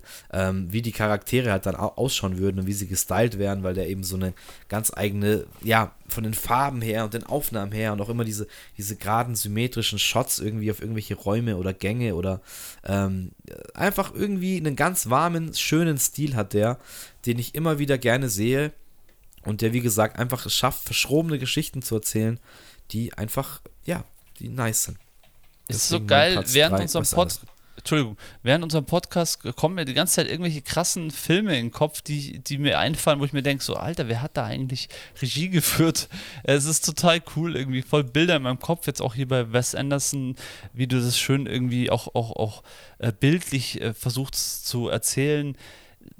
Ja, wie du sagst, Grand, Grand äh, Hotel Grand Budapest Hotel ist ein gutes Beispiel. Da ist es ja echt so sehr, sehr bildgewaltig, dieses Hotel dargestellt. Ähm, ja, teilweise so, ich finde es ist so Bilderbuchmäßig. Weil also so wird das Hotel ja. auch dargestellt von außen. Es schaut aus wie aus einem, aus einem Bilderbuch, diese, diese Schiebebücher, wo du dann Sachen auch, also du siehst die große Perspektive und kannst dann irgendwie so Kleinigkeiten ändern mit irgendwelchen Schiebern und so. Und es ist, ja, es ist einfach ganz eigener Stil. Ist total geil, weil ich habe äh, auf meinem Platz 1 äh, definitiv einen Regisseur, der auch immer mit diesem, ja, mit diesen stilistischen arbeitet und auch gerne so Stop-Motion-Filme gemacht hat. Und ich glaube, die zwei, die nehmen sich da nicht viel. Wer weiß, vielleicht kennen die sich sogar persönlich und haben so zusammen den Werdegang gemacht. Was ich bei dem Wes Anderson sehr interessant finde, der ist 69 in Texas geboren. Und wenn man sich ja. so ein Foto von ihm anschaut, 2018, der sieht ja aus wie ein Anfang 20-Jähriger. Also keine Ahnung, was der gemacht hat, aber der sieht echt. Äh, ja, aber ich finde, er sieht auch wie so ein verschrobener Charakter irgendwie ja, ja, aus. voll. Also, wie so ein, du siehst, dass das ein ganz eigener Dude irgendwie Mr. ist. Mr. Burns, so finde ich, ja, sieht der im, aus. Im Positiven. So Mr. Burns, wo er Anfang 20 war. okay, bei Simpsons ist ja Burns immer auch schon 80. Nee, aber der ist ja eigentlich, was ist der denn? 40, der ist ja schon 60 Jahre alt und sieht aus wie 20. Also Respekt dafür. Richtig krass und ja, sieht man mal. Ähm, ein guter Dude auf jeden Fall. Möchtest du dem noch was hinzufügen? Nö, ich, dem kann man nichts mehr hinzufügen, außer ähm, schaut zwischendrin mal einen Wes Anderson-Film. Ist immer eine gute Zeit. Ja, es gibt auf jeden Fall zwei, ähm, die ich jetzt auch gesehen habe, die ich gerne noch sehen würde. Also den letzten hier, The French Dispatch, auf jeden Fall. Den muss ich mir reinziehen. Und Moonrise Kingdom hat mich jetzt auch sehr angesprochen. Ja, das, und die werde ich auf jeden Fall suchen.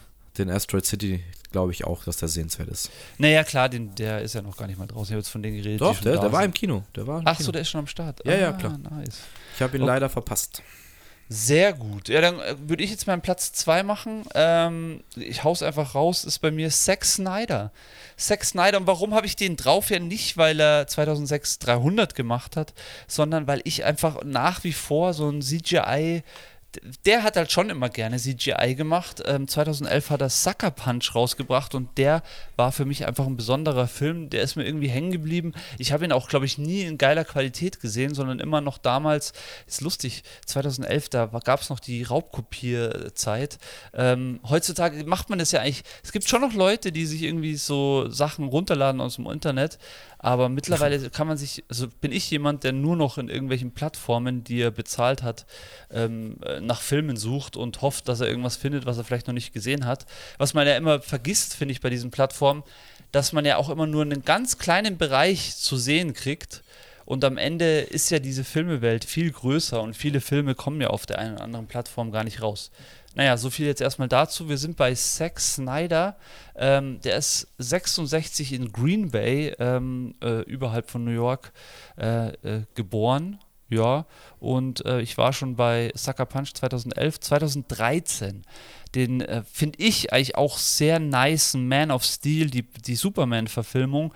Ähm, diese ganzen DC-Filme sind ja alle irgendwie nie so groß geworden wie jetzt Marvel. Aber der Man of Steel hat für mich einfach einen geilen Look gehabt. Der, war auch für mich so ein bisschen an einem Atem zu, zu nennen, vielleicht sage ich jetzt auch was Falsches, aber ein bisschen so wie Batman Begins. Der ist am Anfang so ein bisschen unter dem Radar durchgelaufen und dann irgendwann hat sich jeder den dann mal angeschaut und fand ihn dann irgendwie doch ganz geil. Ja. Ist wahrscheinlich einer, fast einer der besten, also wahrscheinlich die beste Superman-Verfilmung. Ja, sehe ich ähm, auch so. Will es auch nicht sagen beste DC, weil da muss man mit Batman, aber ähm, so aus Stimmt, diesem ja. Kosmos äh, finde ich schon einer der besten DC-Filme. So. Ja, weil der eben auch, und das ist so ein bisschen so Zack Snyder-Style, 300 zeigt es ja auch, der ist ja auch so ein bisschen Comic überzeichnet. Ich meine, 300 ist eigentlich auch beste Beispiel für Zack Snyder, 300 auch in dem Stil wie Sin City. Ähm, der Film, den hat auch jeder gesehen und jeder gesuchtet.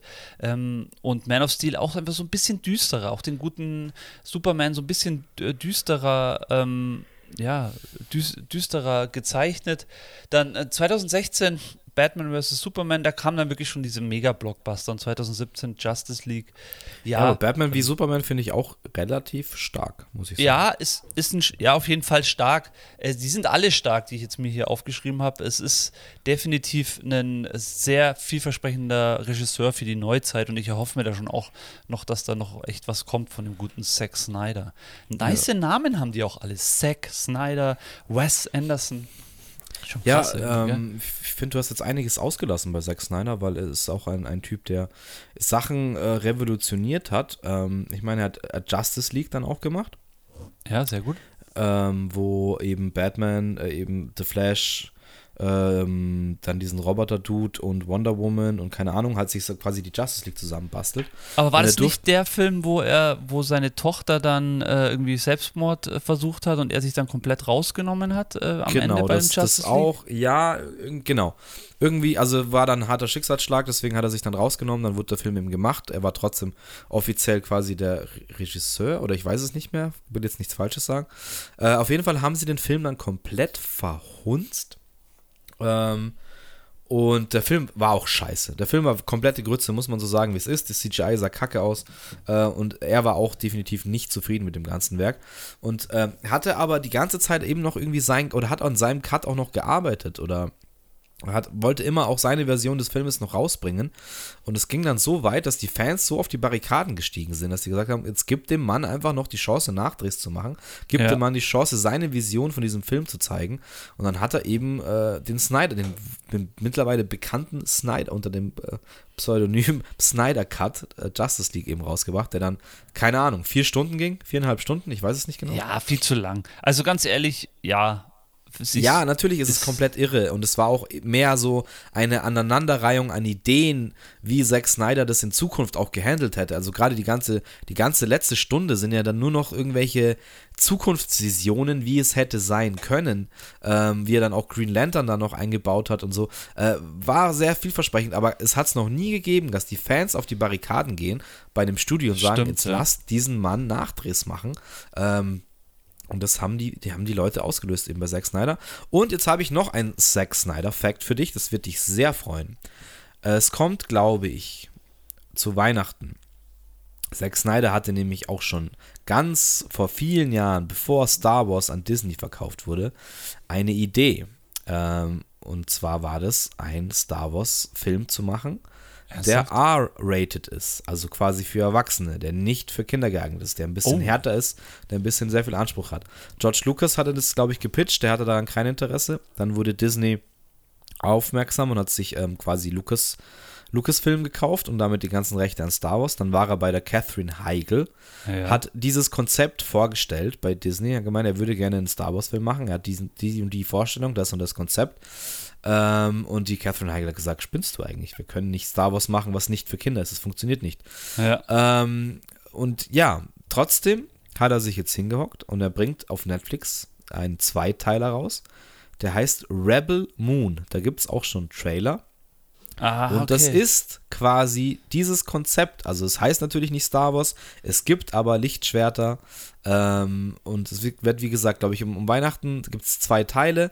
Und es sieht wieder typisch nach Zack Snyder aus. Es sieht sehr CGI-mäßig aus. Aber ich habe Bock darauf, ehrlich gesagt. Ich habe jetzt auch schon wirklich Okay, seit das ein paar ist Monaten nice. kein Netflix. Aber ich werde mir dafür, glaube ich, ähm, mal wieder Netflix holen, um mir mal schön, schön um Weihnachten rum vielleicht ein paar Filme reinzuziehen.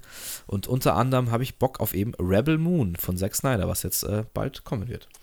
Okay, die gute Catherine Feige. Ja, ich muss gerade hier an Ahsoka denken, der jetzt hat neu äh, die Ahsoka-Serie, die Ja, gerade Catherine neu Heigl ist ja mittlerweile gar nicht mehr Chefin von Disney, also das muss man auch dazu sagen. Ja, stimmt. Ähm, genau, aber hier, Ahsoka äh, ziehe ich mir gerade rein und ja, ist auf jeden Fall, wir sind wieder zurück in der äh, farbenfrohen Star Wars-Welt.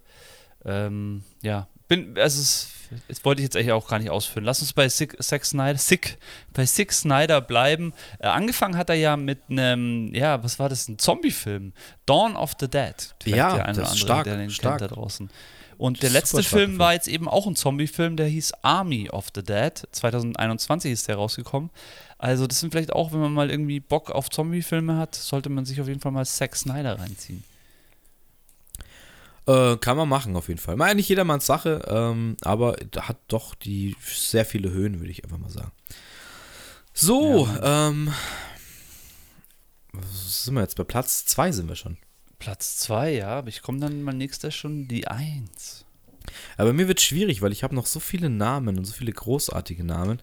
Ähm, ich drop jetzt aber einfach auf Platz 2 auch ein Mann, der über 80 ist, ähm, der so viele Filme gemacht hat. Das ist einfach nur komplett irre. Ich habe jetzt auch nur einen kleinen Auszug dabei, aber ich will ihn einfach feiern, weil das ist ein Dude, der macht Film nach Film nach Film nach Film, wahrscheinlich bis er ins Grab fällt. Und es ist auch okay. Und es kommen dieses Jahr auch noch Filme raus, wo ich gespannt bin von ihm.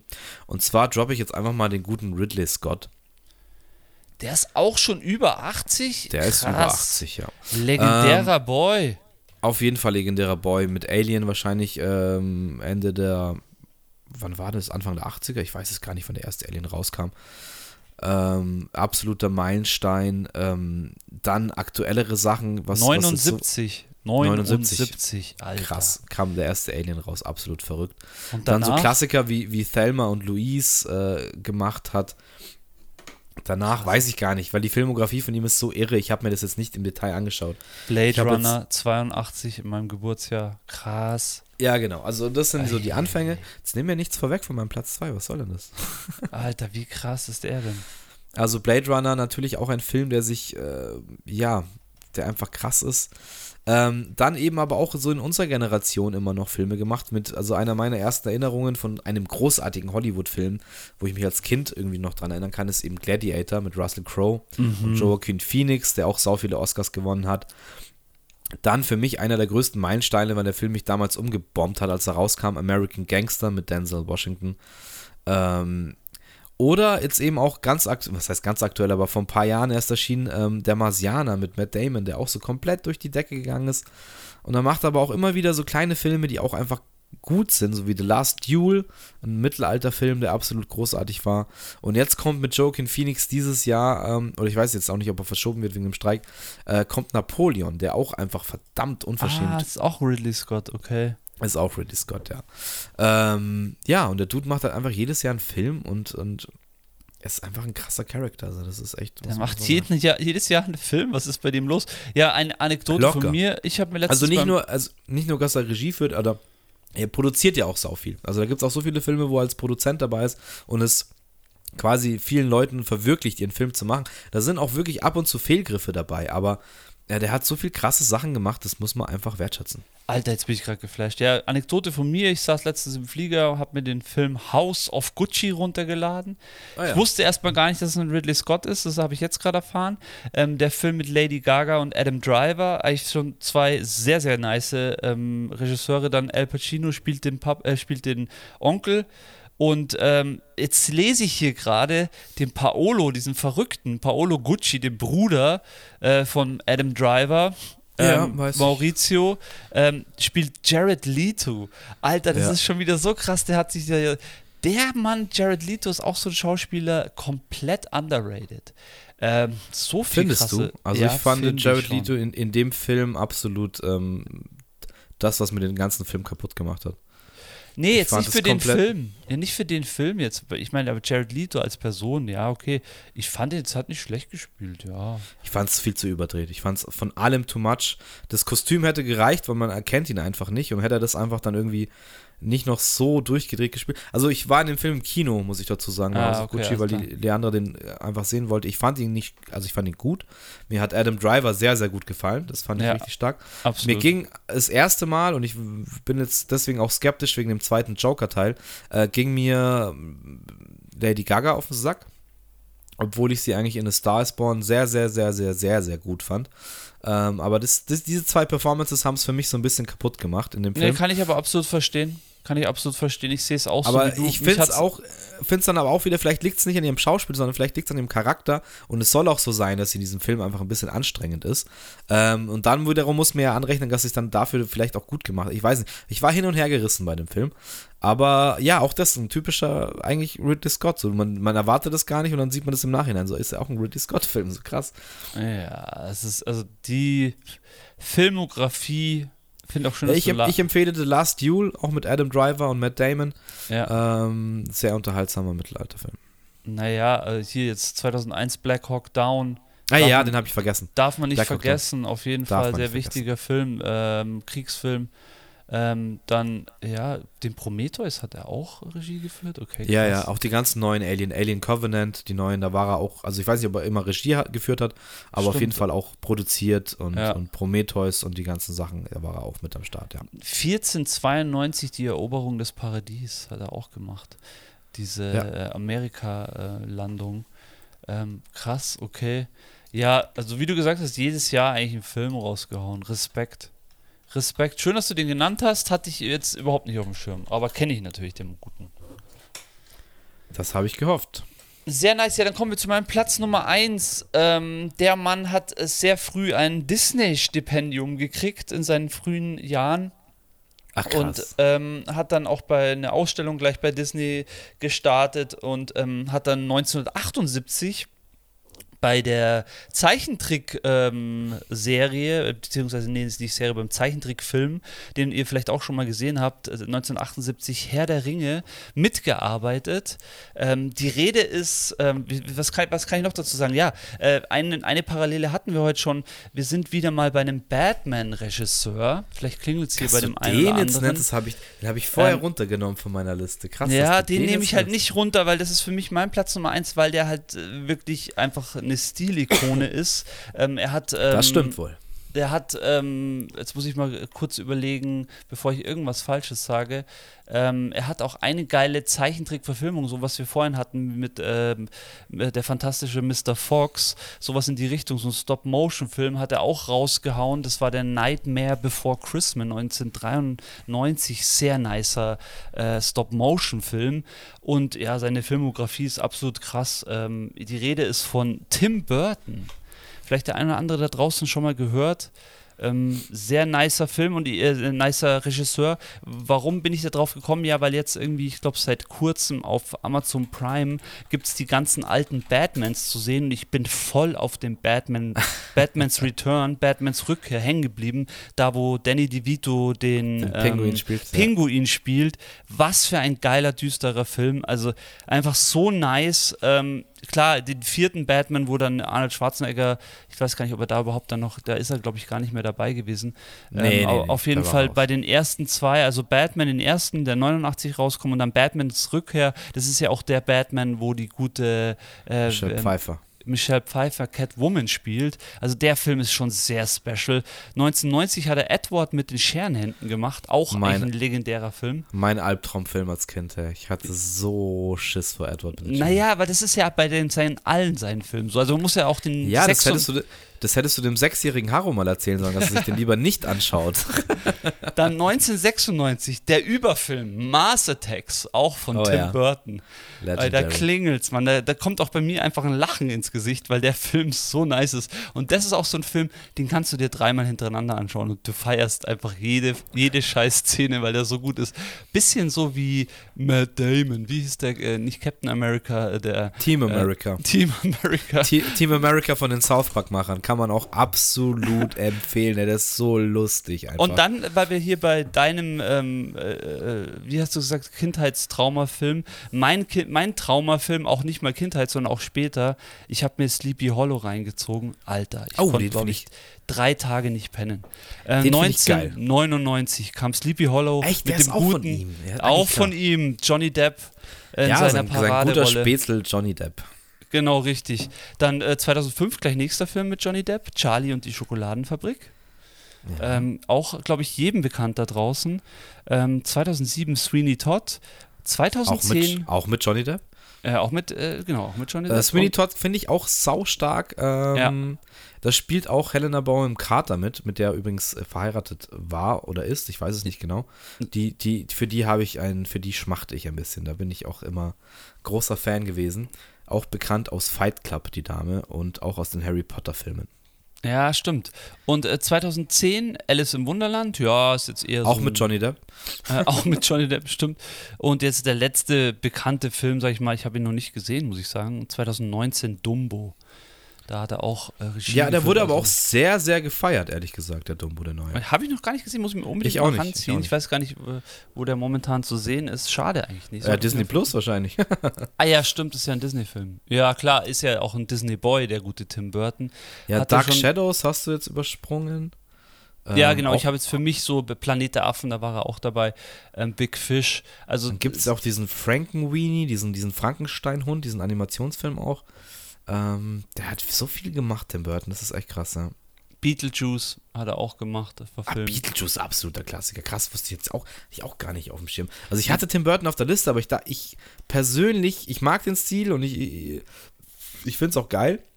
ich sage mal so, ich bin dem Ganzen vielleicht ein bisschen überdrüssig, sagen wir es mal so. Na, ich gar nicht. Ich bin jetzt wieder zurück, ganz ehrlich. Ich habe lange keinen Tim Burton geschaut und langsam sehne ich mich mal wieder nach so einem klassischen, düsteren Tim Burton-Film und ich kann es euch einfach nur empfehlen, zieht euch den Batmans Rückkehr rein. Einfach nicer Film. Diese ganze Szenerie und. Äh, Ach, den Big Eyes hat der auch gemacht mit Christoph Walz. Ja, Mann. Ah, der ist auch super nice. Ach, krass. Ja, krass, dass du den, dass du den auf Platz 1 hast. Ähm, hatte ich nicht erwartet, aber finde ich, find ich mega geil. Ja, das ist doch schön. Das ist doch schön, dass wir, äh, ja, dass wir vielleicht auch mal nicht, also es ist, wirkt jetzt eh nicht so. Vielleicht hast du auch ein paar einfach ausgelassen, die du eh eigentlich nennen wolltest. Ich glaube, Christopher Nolan hätten wir beide auf die Liste geschrieben. Und Scorsese wahrscheinlich auch. Ja, also ich hätte Scorsese auf die 1 gepackt. Ähm, ähm, aber wie gesagt, ich habe ja damit gerechnet, dass wir haben ja auch einen relativ ähnlichen Geschmack, deswegen Ja, äh, ist das ja auch überhaupt kein Problem. Ähm, wir haben ja auch, oder ich habe ja auch was dazu gesagt, deswegen äh, passt es, aber ich bin geflasht, dass du, ich hätte nicht von dir erwartet, dass du Tim Burton auf die, auf die 1 packst. Doch, weil ich das mag. Ich mag das, wenn es so. Das ist ja auch das, was ich an Zack Snyder, deswegen ist Zack Snyder auch auf zweiter Position, dieses, dieses Comic-mäßige, dieses, wie als wenn du ein Comicbuch aufklappst, wird dir der Film gemalt. Ähm, ich glaube, Zack Ja. Snyder hatte ja auch äh, den Watchman gemacht, das ist ja auch so ein ja, Klassiker ja, eigentlich. fuck, stimmt. Hier, den Absolut, haben wir gar nicht einer meiner- genannt. Ähm, Fast einer der meiner beste, Lieblings-Superheldenfilme. ja, eigentlich der beste Superheldenfilm, so da gibt es auch nicht viel CGI. Wenn man jetzt so sagen will, der die beste Superhelden-Serie ist The Boys und der beste Superheldenfilm ist Watchmen, so für mich so ein bisschen. Ja, schwierig. Es gibt mittlerweile auch eine Watchmen-Serie, die kam auf HBO. Achso, die kenne ich gar nicht. Ich habe die leider auch nicht gesehen, die wurde aber auch sehr, sehr gefeiert. Also hat jetzt nichts mit, mit Zack Snyder zu tun. Ähm, aber ja, ich gebe dir recht, The Boys ist wahrscheinlich schon, schon ziemlich geil. Kommt da nicht auch Ja. jetzt dann eine neue Staffel irgendwann? ich glaube, es ist auch Streikthema, ich bin mir nicht ganz sicher. Ja, wie immer halt. Okay. äh, müsste aber jetzt endlich mal die nächste Staffel kommen. Ja, ich warte auch schon sehnsüchtig. Ja, cool. Ähm, ja, mein Platz 1, äh, danke, dass ich das alles mit euch teilen durfte. Ähm, das ist eigentlich schon fast Filmgeschichte, was hier passiert. Das ist Filmgeschichte. Ja, für mich ist es ganz schwierig, weil ich habe, ähm, wie gesagt, Scorsese wäre für mich die unangefochtene Nummer eins, äh, so von den Filmen, die er gemacht hat und die ich mag. Ich habe jetzt noch auf der Liste zum Beispiel einen, einen Stanley Kubrick, ähm, der 2001 The Shining oder Full Metal Jacket gemacht hat. Das, Äh, das ist sind aber alles Fall Film- älterer äh, Regisseur. Älterer, ja, äh, möchte ich auch gar nicht näher darauf eingehen, weil er ist bekannt, aber es ist nicht mein Lieblingsding. Ähm, dann hätte ich überlegt, ob ich David Fincher nehme, weil David Fincher ist auch so ein Dude, der, der immer wieder mal mit einem Film um die Ecke kommt, der einfach krass ist. Äh, hat Alien 3 gemacht, der sehr umstritten ist. Ähm, er hat 7 gemacht, der gar nicht umstritten ist, der super gut ist. Oh. Ja, super der gut ist, Fight, ja. Fight Club gemacht, der absolut Der genial hat ist. Fight Club Ähm, gemacht, stimmt. Ja, Zodiac hat er gemacht, ist auch einer meiner Lieblingskiller über den, äh, Killer, einer meiner Lieblings äh, mit Mark Ruffalo, ich glaube auch Robert Downey Jr. Ähm, und Jake Gyllenhaal, äh, Mhm, wo sie eben den Zodiac Killer suchen, der niemals gefunden wurde, oder ich glaube mittlerweile weiß ich gar nicht. Gone Girl, auch ein Film mit Ben Affleck, ähm, der super stark ist. Und The Social Network, deswegen äh, finde ich David Fincher absolut krasser Dude. Ähm, der seltsame Fall des Benjamin Button. Ja, lass ich aus, finde ich scheiße. Sag ich dir, wie es ist. Okay. Mag, mag, mag ich nicht, mit dieses umgekehrte Jung nach alt, ähm, nervt mich. Ich weiß nicht warum. Ich habe ihn auch nie gesehen, ehrlich gesagt, immer nur ausschnittsweise. Aber der hat mich damals schon genervt und ich habe irgendwie keinen Bock auf diesen Film. Äh, aber nichtsdestotrotz gibt es da viele Leute, die den gut finden. Aber ist egal, ist nicht meine Nummer eins. Dann habe ich überlegt, ob ich Danny Villeneuve nehme. Ähm, der hat jetzt eben den ersten Dune gemacht, der hat Blade Runner 2049 gemacht und der hat Sicario gemacht. Das sind alles Filme, die optisch so krass sind, aber ich denke mir, das sind halt drei krasse Filme und er macht jetzt Dune 2 und ich, also der wird so in zehn Jahren, wird er für mich, glaube ich, ganz weit oben sein, weil er da noch ein paar Filme gemacht hat, die richtig geil sind. Ähm, dann habe ich überlegt, James Cameron. Ja, den hatte Ähm, ich heute bei Titanic mal kurz am Start, ja. Genau, Titanic, äh, der hat Alien 2 gemacht, der hat äh, Terminator 1 und 2 gemacht, der hat True Lies gemacht und jetzt ganz aktuell äh, fucking Avatar 1 und Avatar 2, die äh, erfolgreichsten Filme überhaupt. Ja, aber Ähm, ich finde aber- die leider nicht gut. Also die Avatar jetzt vor allem den zweiten. Da muss ich ja, aber es geht, es geht um bahnbrechendes Kino, aber für mich ist es Ja, auch nicht das stimmt. Gesamtpaket. Er hat immer Sachen gemacht, die halt optisch irgendwie ganz weit oben sind. aber also hier für mich jetzt auch der letzte, hier Terminator Dark Fate, hatte ich letztens angeschaut. Tut mir leid, aber ja, das kannst Nee, du vergessen. Da also hat aber auch James Cameron nichts mehr damit zu tun, oder? Ja, doch, da steht jetzt hier schon äh, Produzent. Ne, Entschuldigung, ja, nee, Produzent, Produzent. ja, führt er ja, nicht Regie. Ähm, aber ich bin dann um einen Namen die ganze Zeit rumgeschwirrt und wollte ihn eigentlich nicht nehmen, aber man muss ihn nehmen, weil es ist einfach der größte Filmemacher unserer Zeit. Okay, dann haust ihn raus, dann kommt er doch noch. Ich, ich nehme Steven Spielberg. Man muss es einfach sagen, es macht am Ende. Ach so, ich dachte, du sagst jetzt George Lucas. Nein, George Lucas, ja, auch ein, ein Protégé von, von Steven Spielberg. Ähm, Star Wars auf jeden Fall ein, ein ganz großer Teil, aber ähm, auch beim Imperium schlägt zurück hat, hat George Lucas die Regie abgegeben, weil er das alleine nicht gebacken bekommen hat, weil er vielleicht ein guter Geschichtenerzähler ist oder ein guter Erfinder von Welten, aber gar nicht so ein guter Regisseur. Deswegen, ja, ähm, ist George Lucas rausgefallen und deswegen ist aber Steven Spielberg reingekommen, weil eben durch die zum Beispiel Indiana Jones Filme, die er auch dann mit Ja. George Lucas zusammen gemacht hat, ähm, Filme wie E.T., die jetzt vielleicht nicht mein Lieblingsfilm sind, aber so eine krasse Kerbe in diese ganze Filmgeschichte geschlagen haben. Der Weiße Hai, ein absoluter Klassiker, der erste wirkliche Monsterfilm, ohne dass du das Monster eigentlich siehst die ganze Zeit und durch die Musik so viel gemacht. Ähm, dann absolute Klassiker wie Hook, die für mich auch absolute pure Kindheitserinnerungen sind.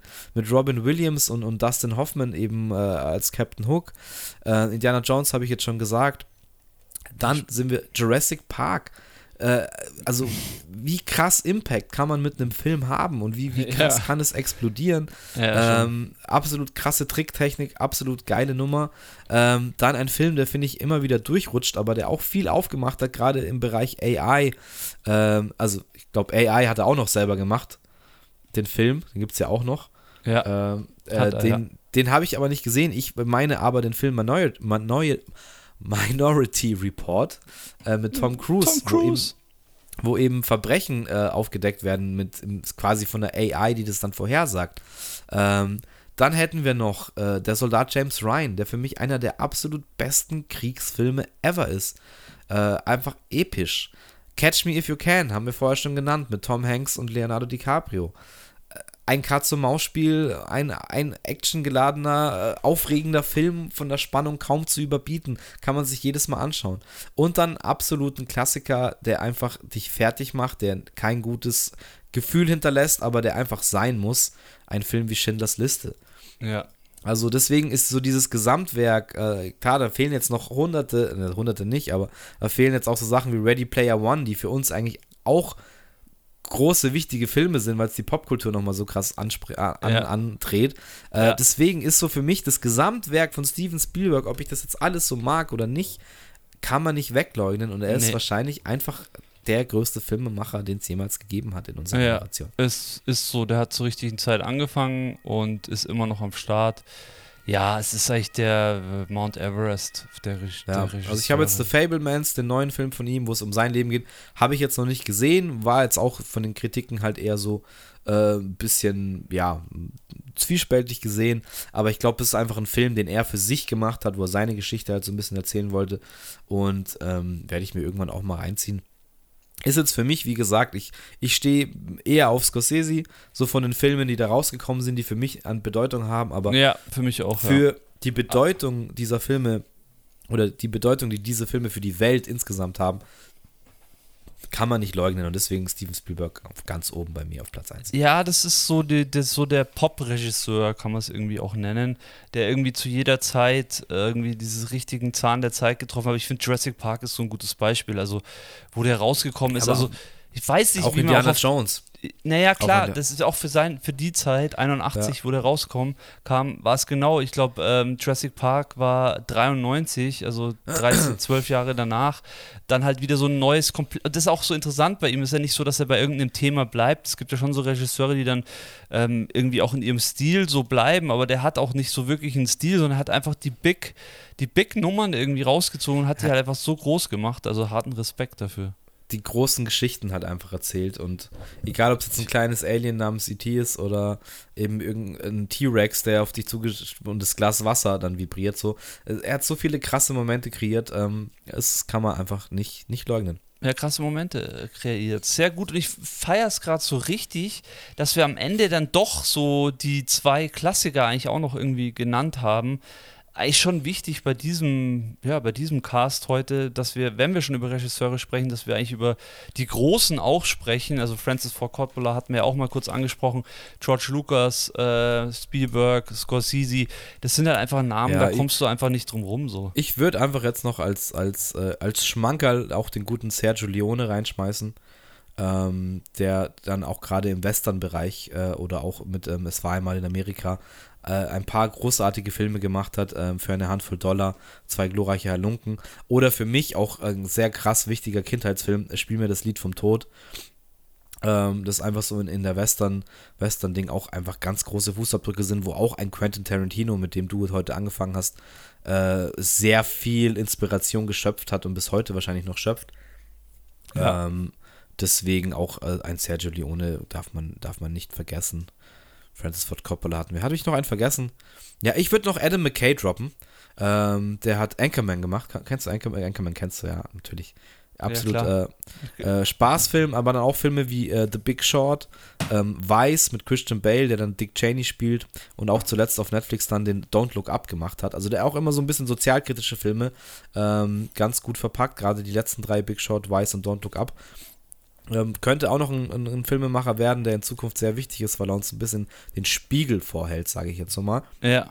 Und damit habe ich jetzt wirklich jeden, außer Peter Jackson, aber den hast du vorher genannt, kurz. Ja, nee, den hatten wir gar nicht so wirklich am Start heute. Ja, ich, ich, Ähm, ich muss Peter Jackson halt auch. respektieren wegen Herr der Ringe. Ja, ähm, absolut. Weil das einfach drei Filme sind, die man sich, äh, die sind jetzt schon 20 Jahre alt, äh, fast, und die wird man sich in 20 Jahren immer noch anschauen können. Deswegen habe ich den einfach lieb, sagen wir es so. Ja, muss man lieb haben, auf jeden Fall. Nee, wichtig. ja, dann Ja. haben wir unsere Liste plus noch mehr abgeliefert heute, würde ich mal sagen. Ja, wie immer abgeliefert, sehr nice. Und ich hoffe, ich hoffe, vielleicht war da auch was dabei, was euch noch nicht so bekannt war. Ich Ähm, denke schon. Ich denke schon, wir sind ja doch sehr, ja, wir schauen einfach gerne Filme so. Das ist halt einfach, einfach ein Teil von uns und es wird auch immer so bleiben. Und ich feiere es auch immer, wenn einfach, vor allem auch jetzt, finde ich jetzt auch so nach der Corona-Zeit sind wieder echt viele nice Filme rausgekommen, auch was wir vorhin hatten mit Asteroid City, noch gar nicht gesehen, hier Wes Anderson. Ähm, da muss man einfach dranbleiben manchmal. Und jetzt ist wieder Zeit für nice Filme. Jetzt kommt eh wieder dann auch die, ja, die ruhige Zeit, wo man vielleicht auch ein bisschen mehr Zeit hat und nicht mehr draußen rumhängt so viel. Da kann man wieder ein paar Filme gucken. Nice. Ja, ich habe auch angefangen, wieder ein paar Sachen nachzuholen. Habe jetzt auch Guardians of the Galaxy 3 endlich mal gesehen. Sehr gut. ähm, Den ich sehr gut fand, muss ich sagen. Ja, ich auch. Ich war Fand echt, den auch gut. echt überrascht, weil ich den lange von mir hergeschoben habe, weil ich mir dachte, ah, irgendwie kein Bock. Aber diese ganze Geschichte um Rocket, die, die ist mir schon sehr nah gegangen. Also, das Ja. habe ich echt nicht erwartet. Ja, und halt einfach auch, ich muss ehrlich sagen, mir taugen die Dialoge bei Guardian of the Galaxy da auch wieder. Ich habe teilweise wirklich gelacht, muss ich ehrlich sagen. Ja, also. Ich habe echt gelacht. Ich dachte auch, es ist alles ausgelutscht, aber ja. Bin jetzt gespannt, wie es weitergeht, weil Star-Lord da wohl jetzt irgendwie sein Solo-Abenteuer haben wird. Marvel ist ja eh gerade ein sehr interessantes Thema. Ich glaube, Disney hat jetzt auch den Riegel vorgeschoben bei den Serien, weil ähm, Secret Invasion jetzt so verkackt hat. Naja, die war ja auch echt nicht so stark, muss man ehrlich die war sagen. scheiße, sagen wir es, wie es ist. Also ich habe es mir auch angeschaut und es, ich konnte es gut wegschauen, aber an und für sich war das komplett kacke. Ähm, und ja, wenn die jetzt so weitermachen, können sie es auch lassen, weil man ist jetzt, glaube ich, echt überdrüssig und ist gesättigt. Ähm, du hast das Soka angesprochen, ich habe die ersten drei Folgen gesehen. Ich auch. Ja, das ist ja Star Wars, ja, richtig. Ja, ja, aber ich finde ja trotzdem, das ist, ist ja alles, alles Disney und gehört zusammen, aber ich finde das Soka echt erfrischend. Ähm, es ja, ist ganz Spaß. okay. Ich finde es ein bisschen zu, wie, wie, wie ist unser Ausdruck dafür immer, zu plastikmäßig. So, mir ist das zu, gem, zu, nicht gemalt wäre das falsche Wort dafür.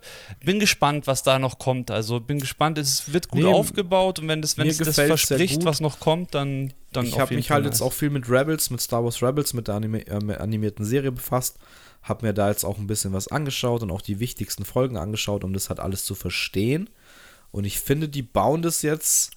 Es hat wieder den Vibe von da, wo Marvel mal war. Sie nehmen halt eine Sache und führen die Stimmt, weiter ja, äh, stimmt, mit ja. einer Optik, die ich echt gut fand. Also Absolut, also die ganze CGI und alle Sachen und auch sie, wie sie aussieht und so. Das Also schon im Vergleich special. zu auch manchen, manchen Sequenzen, also Obi-Wan war der eh in die Tonne und auch manchmal bei Mandalorian ist ja auch nicht alles so ganz rund. Nee. Ähm, oder, oder den Look, es sah bei Mandalorian immer alles sehr leer und kahl aus und das Gefühl hatte ich jetzt bei Ahsoka irgendwie noch hatte ich noch gar nicht so. Also ja, irgendwie, stimmt. irgendwie das das haben sie richtig gemacht. ja, Aber wir werden sehen. Ich habe erst drei Folgen geschaut und ich glaube, Folge 4 ist jetzt rausgekommen oder, oder 5. Ich werde auf jeden Fall weiter gucken. Aber ja, ist auch immer eine Sache, muss sich auch dann die ganze Serie dann am Ende anschauen. Im Endeffekt geht es schon auch darum, wo, wo geht's hin und wie hört's auf. Ähm, deswegen So lass es. uns mal reden, wenn die dann durch ist, auf jeden Fall. das machen wir. Ich bin jetzt erstmal im Urlaub. Ja, Ähm, schönen Urlaub, genau. Und wir hören uns danach wieder. Das Freue ich wir. mich schon drauf. Gut, Leute, ähm, wie immer ganz am Schluss, manchmal sagen wir es auch am Anfang, abonniert uns, lasst uns Sterne da, lasst uns Likes da, schaut auf bei unserem Instagram vorbei, ähm, bewertet den Podcast gerne auf Spotify mit Sternchen und ja, war mir wieder eine Ehre. Mir auch. Macht's es gut und ja, bis bald, Harry. Ciao, Mann. Ciao.